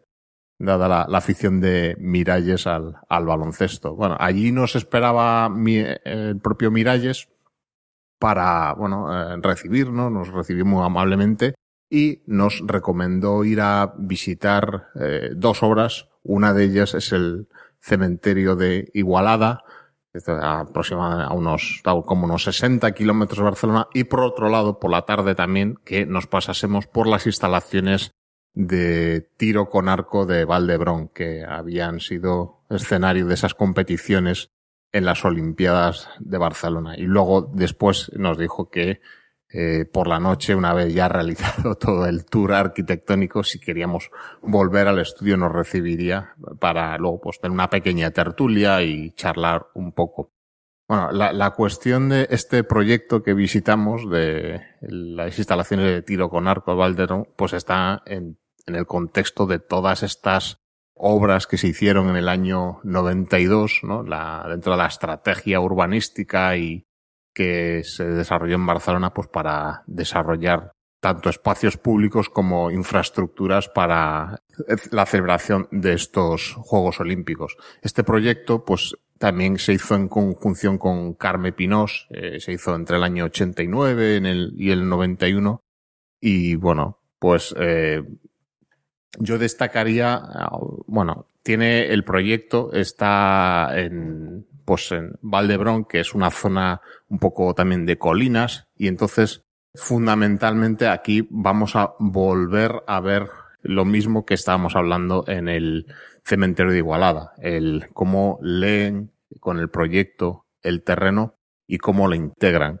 Estas instalaciones de tiro con arco realmente se disponen en dos edificios, ¿no? Un edificio que estaba eh, destinado al, al, área de entrenamiento ¿no? de los arqueros y otro destinado pues a la competición propiamente dicha. Ambos edificios están orientados frente a un campo, que es donde pues, se colocan las dianas y los tiradores, y se integran en la colina pues que rodean este, este área. Son dos edificios, pero eh, aunque el programa es similar, pues de vestuarios, eh, espacios para que se preparen los eh, deportistas, realmente eh, formalmente son distintos, ¿no? Tenemos por un lado el pabellón de competición que se compone de dos elementos principales, ¿no? Unos, eh, principalmente, unos muros de hormigón prefabricados, que con una especie de orificios que permiten tanto las vistas al campo de tiro como la iluminación y un muro de contención en la colina. Eh, según eh, contaban los arquitectos, esta planta se elaboró a partir de extrapolar las curvas de nivel topográficas existentes, ¿no? Y tomando, pues, eh, también en cuenta, pues, las necesidades del programa del edificio, ¿no? Volvemos a lo mismo, al cementerio de Igualada, ver las posibilidades que te da el contener tierras, ¿no? Para, para conseguir un edificio. También eh, vemos ahí el concepto de la cueva, ¿no? Eh, igual que el nicho de Igualada, pues aquí la cueva es ese espacio que protege a los tiradores de ese, pues de la parte alta de la colina eh, donde está enclavado. Destaca aquí también el uso de estos elementos prefabricados, ¿no? que fue, mm, aparte de un recurso que dio al proyecto mucha expresividad, ¿no? Eh, un poco las prisas, ¿no? Eh, de llegar a la cita olímpica y la utilización de estos eh, muros curvos prefabricados les dio la posibilidad de poder cumplir con los plazos más fácilmente. Curiosamente, hoy en día esa, esta parte del proyecto está acopiada en un solar cercano eh, debido a que esta parte de la instalación tuvo que desmontarse por unas obras de ampliación del metro de Barcelona. Al parecer se puede ver en, Google Maps dónde están acopiadas estas estructuras prefabricadas. Y por otro lado está el pabellón de entrenamiento, que como os digo, su función era la misma. Todos entendemos que en los Juegos Olímpicos, pues hay eh, todos los deportes, ya puede ser en natación, donde sea, pues un área de competición, una piscina de competición y luego pues unas piscinas donde los, o pistas donde los deportistas tienen que estar calentando, preparándose, pues esta era la idea también de eso, el pabellón de entrenamiento, que también, eh, si bien el programa es el mismo, formalmente es distinto, ¿no? Es la idea también de un muro de contención, pero con el manejo de rampas, escaleras, unos planos de hormigón inclinados, unos muros curvos de fábricas de ladrillo, que ahí también hay que destacar a Miralles como utilizando elementos tradicionales de, de la construcción pues, local, en ese caso de Cataluña, el, ladrillo, consigue pues darle un nuevo sentido, ¿no? En eso se, se parece mucho pues a, a la obra de Gaudí en el Parkwell, pues de utilizar eh, materiales para darles un nuevo significado. Hoy en día este pabellón de entrenamiento es el que sigue ahí funcionando, si bien ha perdido el, se limita a ser unos vestuarios de un campo de fútbol dentro de ese complejo deportivo de ahí de Valdebrón. Y bueno, pues son unos vestuarios y bueno, queda en cierto modo desprovisto del carácter que tenía entonces, si bien, como os digo, los detalles eh, siguen ahí, la- eh, el, el uso de el hormigón, eh, los pilares metálicos inclinados, ¿no? Hay que decir que durante aquellos años, cuando estudiábamos, eh, igual que en la tipografía, pues había una corriente de- en, la escuela, gente a favor de esa arquitectura que muchos críticos eh, la calificaron como la arquitectura del palitroque, que era, le llamaban así, pero que realmente no dejaba a nadie indiferente. Y a nosotros en, a- en aquel tiempo, que éramos estudiantes, realmente que estábamos eh, pues en el aprendizaje de la representación de la arquitectura, el de entenderla, el cómo eh, comunicarla, realmente lo que nos fascinaba era ver, eh, pues cuando estábamos dentro de esos, del pabellón de competición y decíamos, ¿cómo habrán, cómo habrán, eh, cómo habrá sido la comunicación entre Miralles y la empresa constructora que ha ejecutado esto para explicarles realmente la ejecución sobre el terreno de este, de este edificio que realmente no encuentras unas relaciones eh, mm, evidentes entre los elementos del proyecto. ¿Cómo, cómo le explicas cómo poner eso eh, en obra? ¿no? ¿Cómo serán la documentación gráfica para explicar a los constructores eh, esta puesta en obra? ¿no? Era algo que nos fascinaba. Si bien también, eh, como os digo, el- estábamos en plena crisis post eh, Olimpiada, post Expo, post 1992 y el edificio en, en aquellos meses estaba eh, sin uso todavía. Supongo que todavía no se habría reubicado eh, para el uso que puede tener hoy en día, supongo. Y bueno, tenía cierto aspecto de abandono, cierto aspecto de, bueno, también era lo que nos permitió verlo tranquilamente en, ese sentido. Y, bueno, básicamente es, es eso lo que, con el paso del tiempo, ¿no? El pozo que, que ha dejado en mí la obra de Miralles. Una arquitectura que a mí me cuesta entender a veces, pero bueno, quizá eh, reconozco como fundamental ¿no? en los últimos años de arquitectura española. ¿Cómo fue el trato con él allí después de la visita a las obras? ¿O solo fue antes? No, después hubo un, un coloquio. Bueno, yo creo que ahí también habría que destacar la, la vertiente de la docencia, ¿no? De Miralles, que ahí se notaba, pues, que tenía, pues, también eh, le tiraba bastante, ¿no? El, el aspecto de la docencia, si bien, eh, como decía Juan, no hemos, no podemos eh, encontrar algún documento que, que nos ilustre, pues, esa versión de conferenciante o docente. Y bueno, seguramente quien, quien hubiera tenido la suerte de ser alumno suyo en, en aquellos años podría contarnos mucho, ¿no? Pero yo creo que sería una, un aspecto importante de su, de su ejercicio profesional también. Hay alguna conferencia en inglés, en inglés sí que se encuentran. Y conferencias dio por, por bastantes escuelas. De hecho, mm, creo que también es en, en la página de homenaje a Miralles o...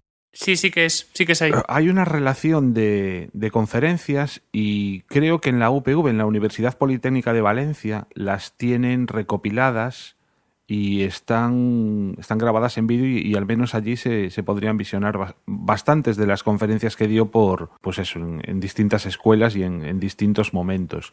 Pero es, sí que es triste. Luego también, quizá lo más accesible es el documental que realizó Arquia, que está editado en DVD, es una colección de varios documentales sobre varios arquitectos. Lo que pasa es que no está colgado en la red, entonces pues eh, o se compra o se acude a alguna biblioteca. Y precisamente en el documental de Arquia se ven bastantes imágenes de ese piso que comentas, de en el que estuviste, ¿no? En eh, un piso que bastante grande eh, y con Sí, yo lo recuerdo, así- bueno, con el paso, lo recuerdo así como en penumbra, quizá también porque al ser un sábado supongo que la actividad eh, en la oficina sería menor que otros días. Y, y también me recuerdo de la- lo diferente que, que eran, eh, la diferencia con las oficinas actuales, que son como oficinas eh, más eh, eh, donde la, imagen que destaca, aparte de las típicas maquetas, puede ser las pantallas de ordenador, ¿no? A- aquello me parecía más, eh, más artesanal. Estaban las maquetas, luego había tableros de dibujo, muchos dibujos por ahí, pero el encontrarse en ese lugar de Barcelona también me resultó algo muy, muy significativo, ¿no? Es que Enric Miralles es Barcelona. Es para nosotros, eh, Barcelona era Enric Miralles, ¿no? Era su, era el nombre, ¿no? Que había en Barcelona en aquellos años. Es que al final yo creo que el- el estudio era una antigua, eh, bueno, era un antiguo taller de alfombras, entonces es como un espacio abovedado, bueno, sí bastante, no, un sótano, bueno, un acceso desde la calle, ¿no? Yo este lo recuerdo más como un primer piso, que la Ujú. típica entrada a un patio y luego la, había una subida y me acuerdo que había que la salida al patio este donde os digo que había como una mini cancha de baloncesto, una canasta allí, eh, pasaba como una especie de sobre una calle, pero la verdad es que tengo el recuerdo bastante difuso, ¿no? Estamos hablando de muchos años atrás. Un- Una, anécdota que aparece en el documental y que me llamó la atención, ¿no? Estamos hablando, como decía antes, eh, con la tipografía de la época en la que eso, o sea, en, el documental también se ve, se ve algún ordenador, se ve algún pantallazo de AutoCAD, pero casi como una cosa, eh, aquel de la esquina es el raro que utiliza el ordenador, ¿no? Eh, o sea, todo, todo el mundo trabajando en tableros, mesas eh, enormes don- de varios puestos de trabajo, ¿no? En esas mesas, ¿no? Y al parecer Enric les obligaba a, a los delineantes que tenía allí, imagino que también tendría seguro algún estudiante en prácticas, porque ahí se ve ge- gente joven tal, le- les obligaba a trabajar con escuadra y cartabón nada más. No les dejaba utilizar el paralés, lo que supone ciertamente un- una dificultad a mayores a la hora de delinear. porque el tener la horizontal marcada siempre era es algo, vamos, ahora ya, claro, es que esto es, es hablar de patallitas, ¿no? Pero, o sea, era muy, Mm. muy cómodo. O sea, trabajar sin paralés era un auténtico coñazo.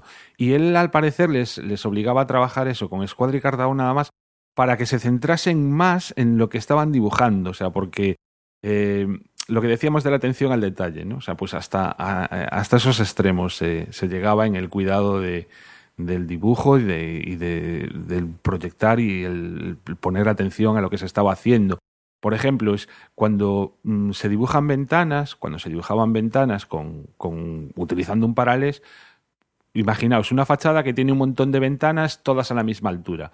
Pues era muy típico dibujarlas. eh, tú primero hacías la línea superior de las ventanas de todas las ventanas. Bajabas el paralés, hacías la línea inferior de todas las ventanas. Pillabas la escuadra o el cartabón, hacías las líneas verticales de esas ventanas. Bueno, pues el hecho de no tener paralés obligaba a dibujar una ventana, después otra ventana, después otra ventana, después otra ventana. Es decir, son detalles que pueden parecer anecdóticos o incluso maniáticos, pero que en el fondo lo que están haciendo es plantear una forma de proyectar y una forma de trabajar mm, muy centrada en, lo específico, en poner eh, especial cuidado en, todo lo que se hacía, ¿no? En, en huir de las soluciones eh, estandarizadas y darle a cada cosa el tratamiento y el cuidado y, justo lo que necesitaba, ¿no? Y sobre todo también lo que os decía antes, el, y supongo que o bien por parte suya o alguien de su oficina, eh, el, el gran, la gran coordinación con, con las obras que debería, eh, que exigía su arquitectura, ¿no? Porque podemos pensar hoy en día que vemos edificios con formas eh, muy caprichosas, ¿no? Aquí siempre, siempre nos metemos mucho, ¿no? Con el- estos edificios que ves que sus, eh, su resolución formal es básicamente alguien jugando con el software tan avanzado que hay hoy en día y que de, bueno, pues con una justificación más o menos gratuita tira de una arista de un cuerpo aquí, luego redondea por allá, luego pone un artefacto explosivo en otra esquina del modelo y sale las formas que salen, ¿no? Eh, pues como eh, Miralles con, con esa arquitectura que realmente no ves ninguna eh, relación eh, al menos evidente, ¿no?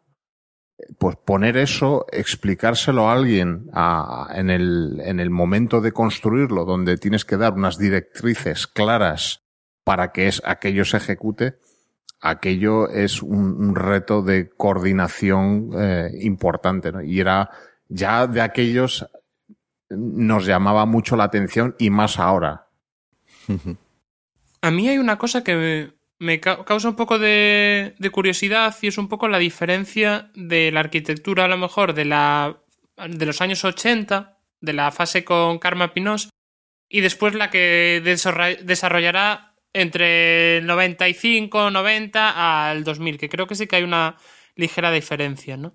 Entonces, si queréis, avanzamos un poco más hasta las últimas obras, incluso las que han quedado inconclusas, y después comentamos esto. Después de casarse con Benedetta Tagliabue en- por el año 93, fundan un estudio propio que es EMBT, que es Enrique Miralles Benedetta Tagliabue, las iniciales, y eh, empiezan a hacer como una serie de proyectos ya como a más escala, más internacionales incluso, y a gran, bueno, con gran cantidad de obras, ¿no? Entre las que destacan un poco, por un lado estaría el Ayuntamiento de, de Utrecht, que fue un poco una rehabilitación de un edificio, también fruto de un concurso. Después también el concurso del mercado de Santa Caterina en Barcelona, que, que fue la cubrición de, del mercado incluso la rehabilitación de unas antiguas ruinas que había en las proximidades. La biblioteca de, de Palafols, que también es un edificio bastante curioso, no únicamente por su cubierta, sino por hecha en ladrillo. Después también el concurso de la Escuela de Música de, de Hamburgo. Todas estas obras lo que destacan es que se, en la fase de concurso se elaboraron con Enrique Miralles, pero el proceso de la enfermedad cáncer hizo que la situación de Enrique empeorara e incluso tuviera que ir a, Estados Unidos para el tratamiento del cáncer Y entonces el, el, estudio como que se ralentizó durante esa fase, porque todos los proyectos que él los tenía en la, en la cabeza. Curioso lo que comentaba ahora Deco, cuando él volvió de Estados Unidos, los colaboradores del estudio, de una manera más o menos privada, porque no existía de cara al público la información del estado de salud de, de tenían conversaciones con él para un poco analizar el seguimiento de todos los proyectos y cómo se deberían continuar posteriormente, ¿no? Y una de las curiosidades es que durante esta fase él se, alejó de, del estudio, se hizo como un retiro en una casa en el campo y tenía como estas conversaciones. Y finalmente, en el año 2000, con 45 años de edad, fallece, ¿no? Una de las grandes promesas de la arquitectura española, después de sufrir todo, todo este proceso, fallece finalmente, ¿no? Y es curioso que después de enterrarlo en el cementerio de, de, Igualada, Rafael Moneo habló con Benedetta y le dijo que ahora lo que tenía que hacer es acabar los proyectos, que no tenía que pensar, eh, pensar en lo que haría después, sino terminar los proyectos que había dejado abiertos Enrique, como él los pensaría, como los pensaría hacer, ¿no? Y justo eso es lo que hizo. A partir del día siguiente el estudio se volvió a abrir, se comunicó a todos los colaboradores que, que el proceso seguía y eh, la mayoría de proyectos que estaban, que estaban abiertos se, se cerraron, ¿no? Como todos los que estaba, estaba hablando anteriormente. Y un poco, no de la misma forma seguramente que lo hubiese hecho él, pero sí en la misma línea, ¿no? Un poco que no, se, no existe un, un, la línea de quiebro, sino que ya existía como, como bastante el proceso bastante avanzado y las ideas bastante asentadas. Quizá te faltó nombrar, porque lo echarán en falta los que conozcan un poco la obra de Miralles, el Parlamento de Escocia en Edimburgo, que quizás sea la obra más, más reconocida a nivel internacional de Miralles. Y bastante polémica, además. Y que también, también ocurrió lo mismo, o sea, le pilló justo. O sea, de, de hecho es una obra póstuma, ¿no? Se acabó de construir mm. cuando él ya había fallecido. Y chicos, no nos podemos olvidar de comentar que a fin de cuentas vosotros estáis prácticamente la mayoría, el núcleo del podcast yo entiendo que es gallego y el, el campus de Vigo. Sí, la Universidad de Vigo tiene también una serie de, de las oficinas del rectorado y oficinas también se hicieron, sí. se hicieron como en esta fase, ¿no? De... Yo es que es lo único que conozco. ¿Mm? De la sí de ir a verlo en directo, sí, una visita que hice al campus de Vigo. Y eh, creo que en Madrid me parece que su única intervención, espero no equivocarme, es eh, en el círculo de lectores, una especie de salón de actos. Creo que es más como una reforma interior, una intervención interior. Ahí también. Nos hemos quedado un poco fríos. o también en Alicante. En Alicante también tiene una obra importante, eh, que es eh, este centro de, de gimnasia. De gimnasia rítmica, sí, sí. Uh -huh. No, sí, eh, Una obra bastante. Para el poco tiempo, digamos, que, que, tuvo para desarrollar la profesión, realmente su obra es bastante extensa, en número, ¿no? O sea, sobre todo, si simplemente estoy ahora mismo revisando rápidamente la Wikipedia, no sé si trae todo, mm. pero vamos, ya a ver si me entendéis. O sea, fueron, no eché cuentas, pero 25 años desde que empezó a trabajar como estudiante hasta que falleció, pues por ahí serían, incluso menos. Mm. Y, y, bueno, pues la verdad es que realizó bastantes, bastantes obras. Mm. Y la mayoría por concurso, que también es algo curioso, sí. ¿no? Que, que, no es como obras eh, ya con. sino que por concurso que es más complicado, por así decirlo. Y claro, lo, lo que ocurre con Miralles es, eh, es inevitable, ¿no? El pensar qué habría sido si siguiera eh, ejerciendo, eh, qué camino, qué derroteros hubiera tomado su obra y, todo lo que nos hemos perdido de él, ¿no? Pero bueno, al menos nos queda todo eso que, que, construyó y, ahí está para revisarlo y, y sobre todo tomar, tomar ejemplo, ¿no? De, de en estos tiempos tan mmm, complicados en el que las cuestiones de estilo o las cuestiones de la forma parece que son más importantes que otro tipo de planteamientos. Él que precisamente pilló una época justo después del posmodernismo, ¿no? Su arquitectura, la, arquitectura catalana en general de aquella época, lo, que se realizaba en, en, el, en el estudio con vía plana, un poco era reacción ¿no? a todo ese posmodernismo que había venido, ese, nuevo planteamiento eh, de la arquitectura, pues eh, tenemos mucho que, aprender de él, ¿no? Yo entiendo que quizá la, la evolución natural de, de, la carrera profesional de Mirai iría un poco en, en la línea de pues del el edificio de gas natural, ¿no? De Barcelona. Sí. Que ¿Mm? pues ya pasar a lo que es estos proyectos ya de mayor escala, incluso corporativos, eh, y quién sabe, no sé, Dubai, Nueva York, Berlín. Es muy posible. ¿No tenéis la impresión, porque a mí es algo que me pasa, que creo que la obra que ha seguido haciendo posteriormente el estudio, que ya ha hecho Benedetta Teglebú ella sola, uh -huh. eh, se parece muchísimo, al menos yo tengo la impresión de que, de que se parece muchísimo a lo que hubiese hecho Miralles. No sé, si, no sé si es porque ella lo conocía tan bien o tenían una forma de pensar tan similar, pero a mí me da la impresión de que eh, si él siguiera vivo, eh, serían obras de, de, vamos, muy parecidas o prácticamente iguales que las que se han hecho. Sí, yo real, realmente de lo que ha hecho Benedetta tampoco controlo demasiado, ¿no? Pero me da la sensación. No, es, es, verdad que quizás eh, el grueso que, que, todos conocemos sean esos proyectos que dejó a medio hacer y que terminó ella sola. Pero no sé, yo, hay un par de, de proyectos que, que, yo los veo y yo sigo, sigo viendo la firma de Miralle. Pero es, es, vamos, yo lo veo lógico también, ¿no? O sea, encontrarse con claro. una persona así y trabajar codo a codo con ella y la experiencia que debió de sacar de allí, imagino que es una influencia imposible de, de quitársela de encima. Aparte de que supongo que además eh, firmaban juntos, con lo cual eh, también ella misma entiendo que eh, sí que tendría su peso, formaba claro, parte, formaba parte sí, del claro, equipo, claro. o sea, no me la imagino como un cero a la izquierda, ¿no? En ese tándem de. No, no, ni, muchísimo menos. Como pero con un carácter propio que se la... ve ahora. Quizá. Claro, la, mm. la, pérdida de una mente como la de Miralles se tiene que notar de alguna forma. Sí. Uh -huh. Aparte, ella, ella ha seguido eh, la fundación, la lleva ella y. Sí, uh -huh. sí. Entiendo que está muy involucrada en el tema. Eh, sí que hay, lo que sí que encontramos, o sea, al que le interese, sí que hay varios vídeos que ha sacado en Vimeo están la Fundación Miralles sobre una serie de conferencias que se dieron a raíz de su fallecimiento por bueno, pues por varios arquitectos, ¿no? Entre otros, pues está Kate Glass, está Moneo, eh, no recuerdo ahora quién más, pero bueno, hay varias eh, varias conferencias eso que un poco que lo que hacen es fijarse en diferentes aspectos de, la obra de Miralles.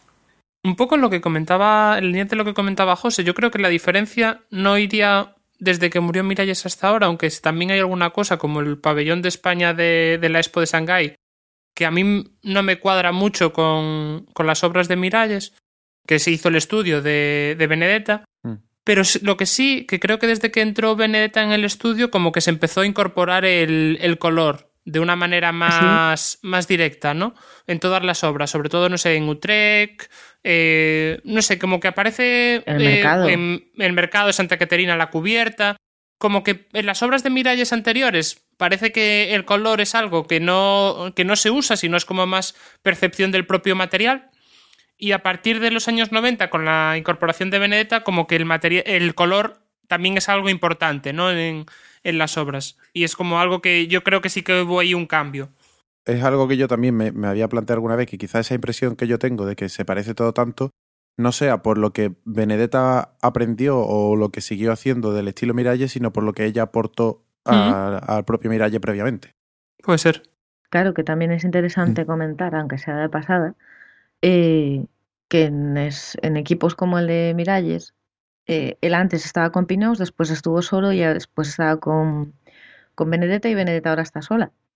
Entonces, yo, yo creo que vosotros lo veis como yo. O sea, creo que se ve una, no solo una evolución del estilo propio de Miralles, de bueno, cada uno como persona evolucionamos, sino también se notan distintos tipos de influencias diferentes. Porque es que habéis visto, vosotros habéis algo de la obra de Carmen Pinós. ¿Habéis visto algo? Sí. Es que tú, o sea, lo ves, dices las cosas, hay cosas de Miralles que ves ahí similitudes y dices, claro, es que este proyecto es de Miralles cuando trabajaba con Pinos.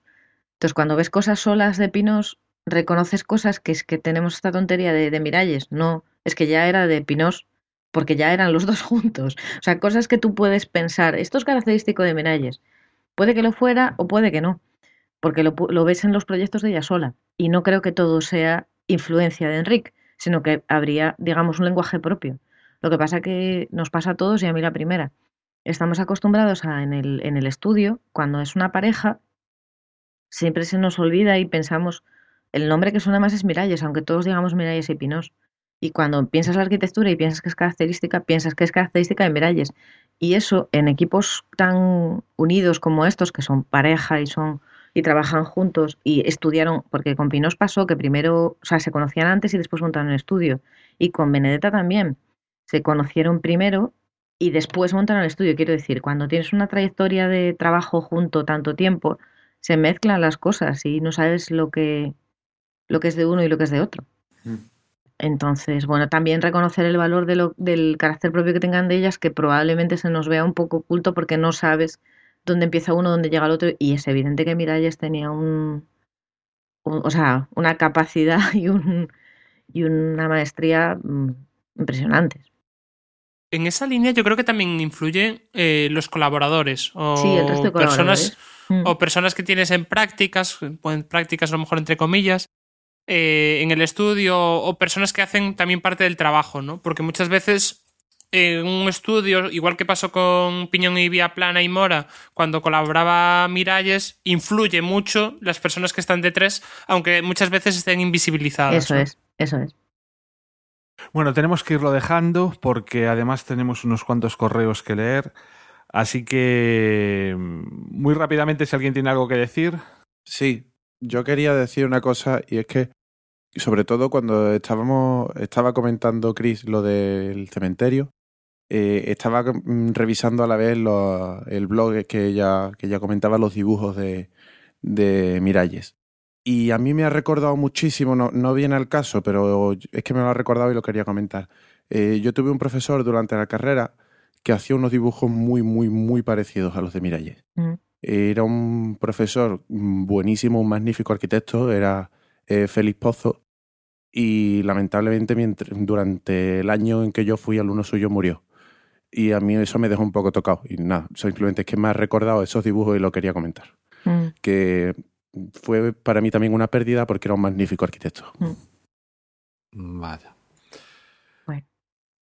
Bueno, pues eh, antes de marcharnos, os queremos agradecer a todos los que os habéis puesto en contacto con nosotros. Han sido varios los métodos desde la última vez que tuvimos tiempo para leer alguno. Eh, han sido por Ivos, ha sido por email, ha sido por Twitter, incluso por LinkedIn también eh, nos ha llegado algún mensaje que agradecemos de verdad. Eh, muchas gracias porque todos realmente son para felicitarnos, así que nada, o sea, dadnos caña de vez en cuando, que, que solo con el halago no, no aprendemos. Pero bueno, vamos a leer dos nada más porque son promesas además que una de ellas que hice. Dani Escobar nos comentaba que acaba de ponerse a estudiar, bueno, a estas alturas ya lleva unos cuantos meses de estudiar arquitectura y nos preguntaba que si le dábamos algún consejo a la hora de afrontar la carrera. El caso de Dani es un tanto especial porque él prácticamente es arquitecto técnico, estaba, está realizando, no sé si lo habrá acabado, porque ya digo, este mensaje es de hace ya unas cuantas semanas, estaba realizando el proyecto fin de carrera en arquitectura técnica y acaba de empezar también arquitectura. Así que, ¿qué consejo le daríais? Yo ya se los di por cuando le contesté a través de Facebook. ¿Qué, qué consejo le daríais a él y a alguien que empieza a estudiar arquitectura a día de hoy? Yo es que creo que ya lo había recomendado en un programa anterior, pero a mí cuando leí el libro de Miguel Fisac de Carta a mis sobrinos estudiantes de arquitectura, que creo que lo leí en tercero de carrera, un cuarto, había muchas cosas que ponía el libro que me que dijeron, pues ojalá los- lo hubiese leído antes, ¿no? Pues de cómo enfrentarse a la carrera y demás. Es un libro muy pequeñito, en plan que se lee súper rápido, y creo que ahí da muchas, muchos consejos que al final, cuando pasas el tiempo en la carrera, dices, ah, pues mira, sí que tenías razón. Yo a cualquiera que quiera o piense o esté estudiando arquitectura o acabe de empezar a estudiar arquitectura, le diría que lo haga porque realmente es algo que le guste. Eh, porque, bueno, mm, no, no vamos a ganar dinero con esto, o vamos a ganar muy poco dinero con esto. Quiero decir, no nos vamos a hacer ricos ni millonarios. Eh, y es una carrera muy bonita, pero muy sufrida, sobre todo porque tienes que lidiar con algún tipo de gente que, que quizás no debería estar donde está. Pero tengo muchos compañeros que a cualquiera directamente les recomendarían que no lo haga, que estudie magisterio o estudie algo así, y, y yo no, yo estoy muy contento de haber estudiado arquitectura, pero porque es algo que, eh, que siempre tuve claro que era lo que yo quería estudiar. Aunque luego eh, profesionalmente no me dediqué a la, a la arquitectura. Yo voy a dar un consejo muy sencillo, ¿eh? O sea, es una tontería, pero. Y es una, en el fondo es una perogrullada, pero sobre todo que tenga los ojos muy abiertos y las orejas muy atentas, porque en la escuela siempre, y además esto ya lo tiene que saber él, porque si ya está acabando arquitectura técnica, esto ya se sabe, con hacer una carrera, esto ya te lo tienes aprendido. Eh, te das cuenta que aprendes tanto fuera como dentro. Y si estás atento desde el principio, hay compañeros que saben mucho, o porque han repetido o porque tienen buena intuición. Hay que estar muy atento a los profesores a los que vale la pena escuchar y a los profesores a los que, bueno, eh, la biblioteca está muy bien normalmente para cuando tú notas que tienes alguna cosa que te falta, este profesor realmente no me aporta o, o es un genio, pues que yo no lo entiendo. Pues hay, y también hay profesores particulares maravillosos. Hay profesores particulares que normalmente encontraréis siempre por referencia a otros compañeros. Si cuatro o cinco compañeros que llevan la carrera de distintas maneras os recomiendan al mismo profesor de particulares, algo hay. Y a veces hay grandes maestros que están fuera de las escuelas. Y yo creo que eso también hay que reconocerlo, aunque es muy duro que lo digamos, pero es la verdad. Muy bien. Y que no son arquitectos en muchas ocasiones. Algunos, ¿no? ¿Cierto? No es muy sencillo dar consejos no. desde, desde lejos y, y, más en una carrera como claro, es sin esta. Conocerla, pero... Sin conocer la situación particular, solo te podemos dar generalidades, en realidad.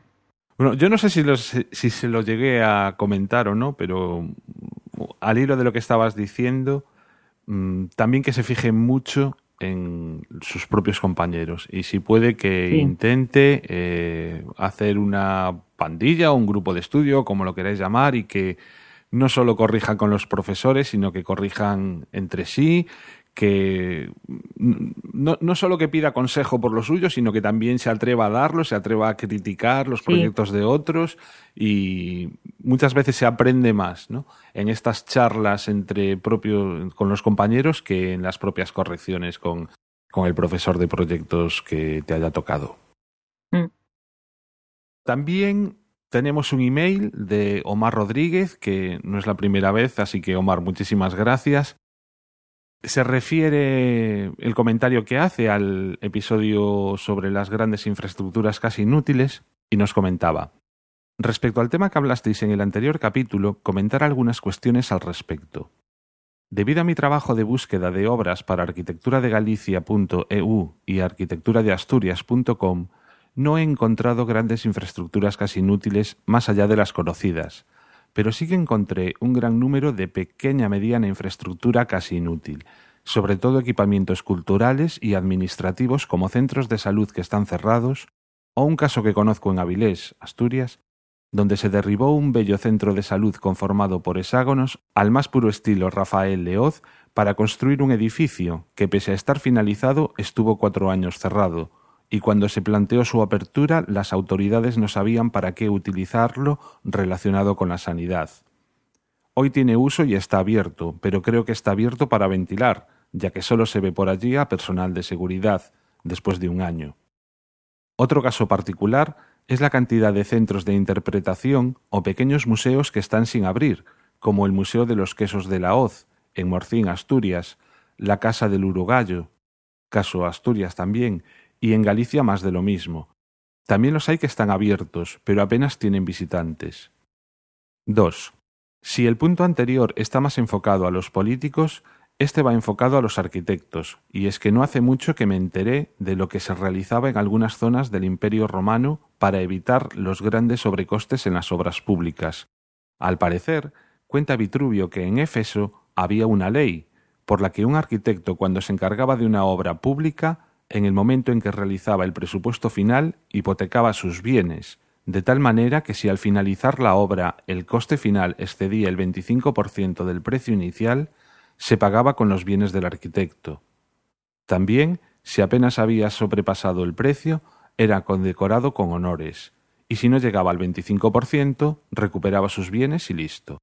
Eh, bueno, pues una práctica que... Me daba unos, lati unos latigazos también ahí. Sí, sí. Se pasaba. Eh, una práctica que me temo que a día de hoy mm, ni de casualidad. Bueno, tampoco sería justo, entienda, ¿no? Eh, dado cómo están las cosas. Pero desde luego un mayor control por parte de los arquitectos con respecto a, estas, a esas obras y si alguna, algún tipo de medida se tomara contra los eh, superpresupuestos inflados que se triplican o cuadriplican, eh, mejor nos iría a todos, yo creo. Uns fets, un temps, una estima, una idea. Jo sóc l'artista, el cantant, el pallasso.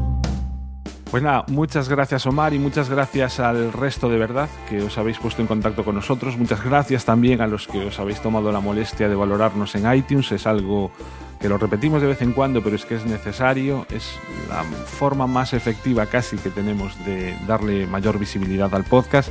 El que de vez en cuando estar ahí entre los primeros. Bueno, la verdad es que ya llevamos bastante tiempo, al menos en nuestra categoría, en ese ranking de top 10 de, de iTunes y nada, animaros a que lo sigáis haciendo. Nada más, nos tenemos que ir despidiendo. Eh, Alberto, ¿algo para acabar?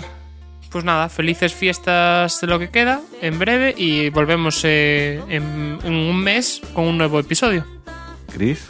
Pues nada, lo mismo que Alberto, felices fiestas y año nuevo y estas cosas.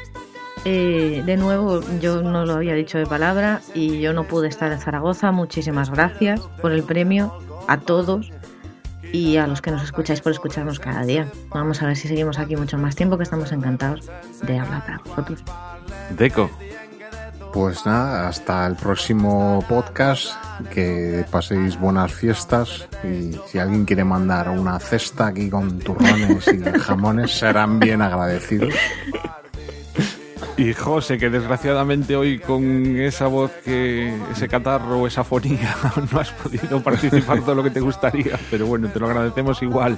Sí, no, voy a hacer el chiste típico por estas fiestas. Nos vemos el año que viene. y Nos oímos. sí. espero, para, espero para el próximo episodio haber recuperado mi, mi voz. Y disculpad a Luis que no se ha podido despedir porque se ha tenido que marchar, eh, su nueva paternidad lo reclamaba. En el próximo episodio estará de nuevo con nosotros también.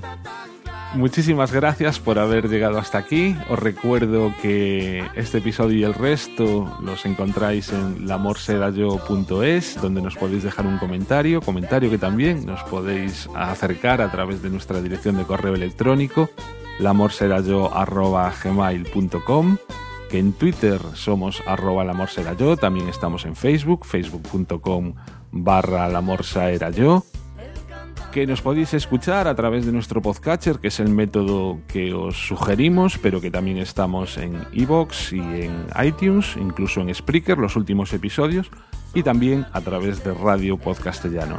La música que sonará en este episodio se distribuye en el momento de la grabación con licencia Creative Commons, al igual que el resto de contenidos del blog.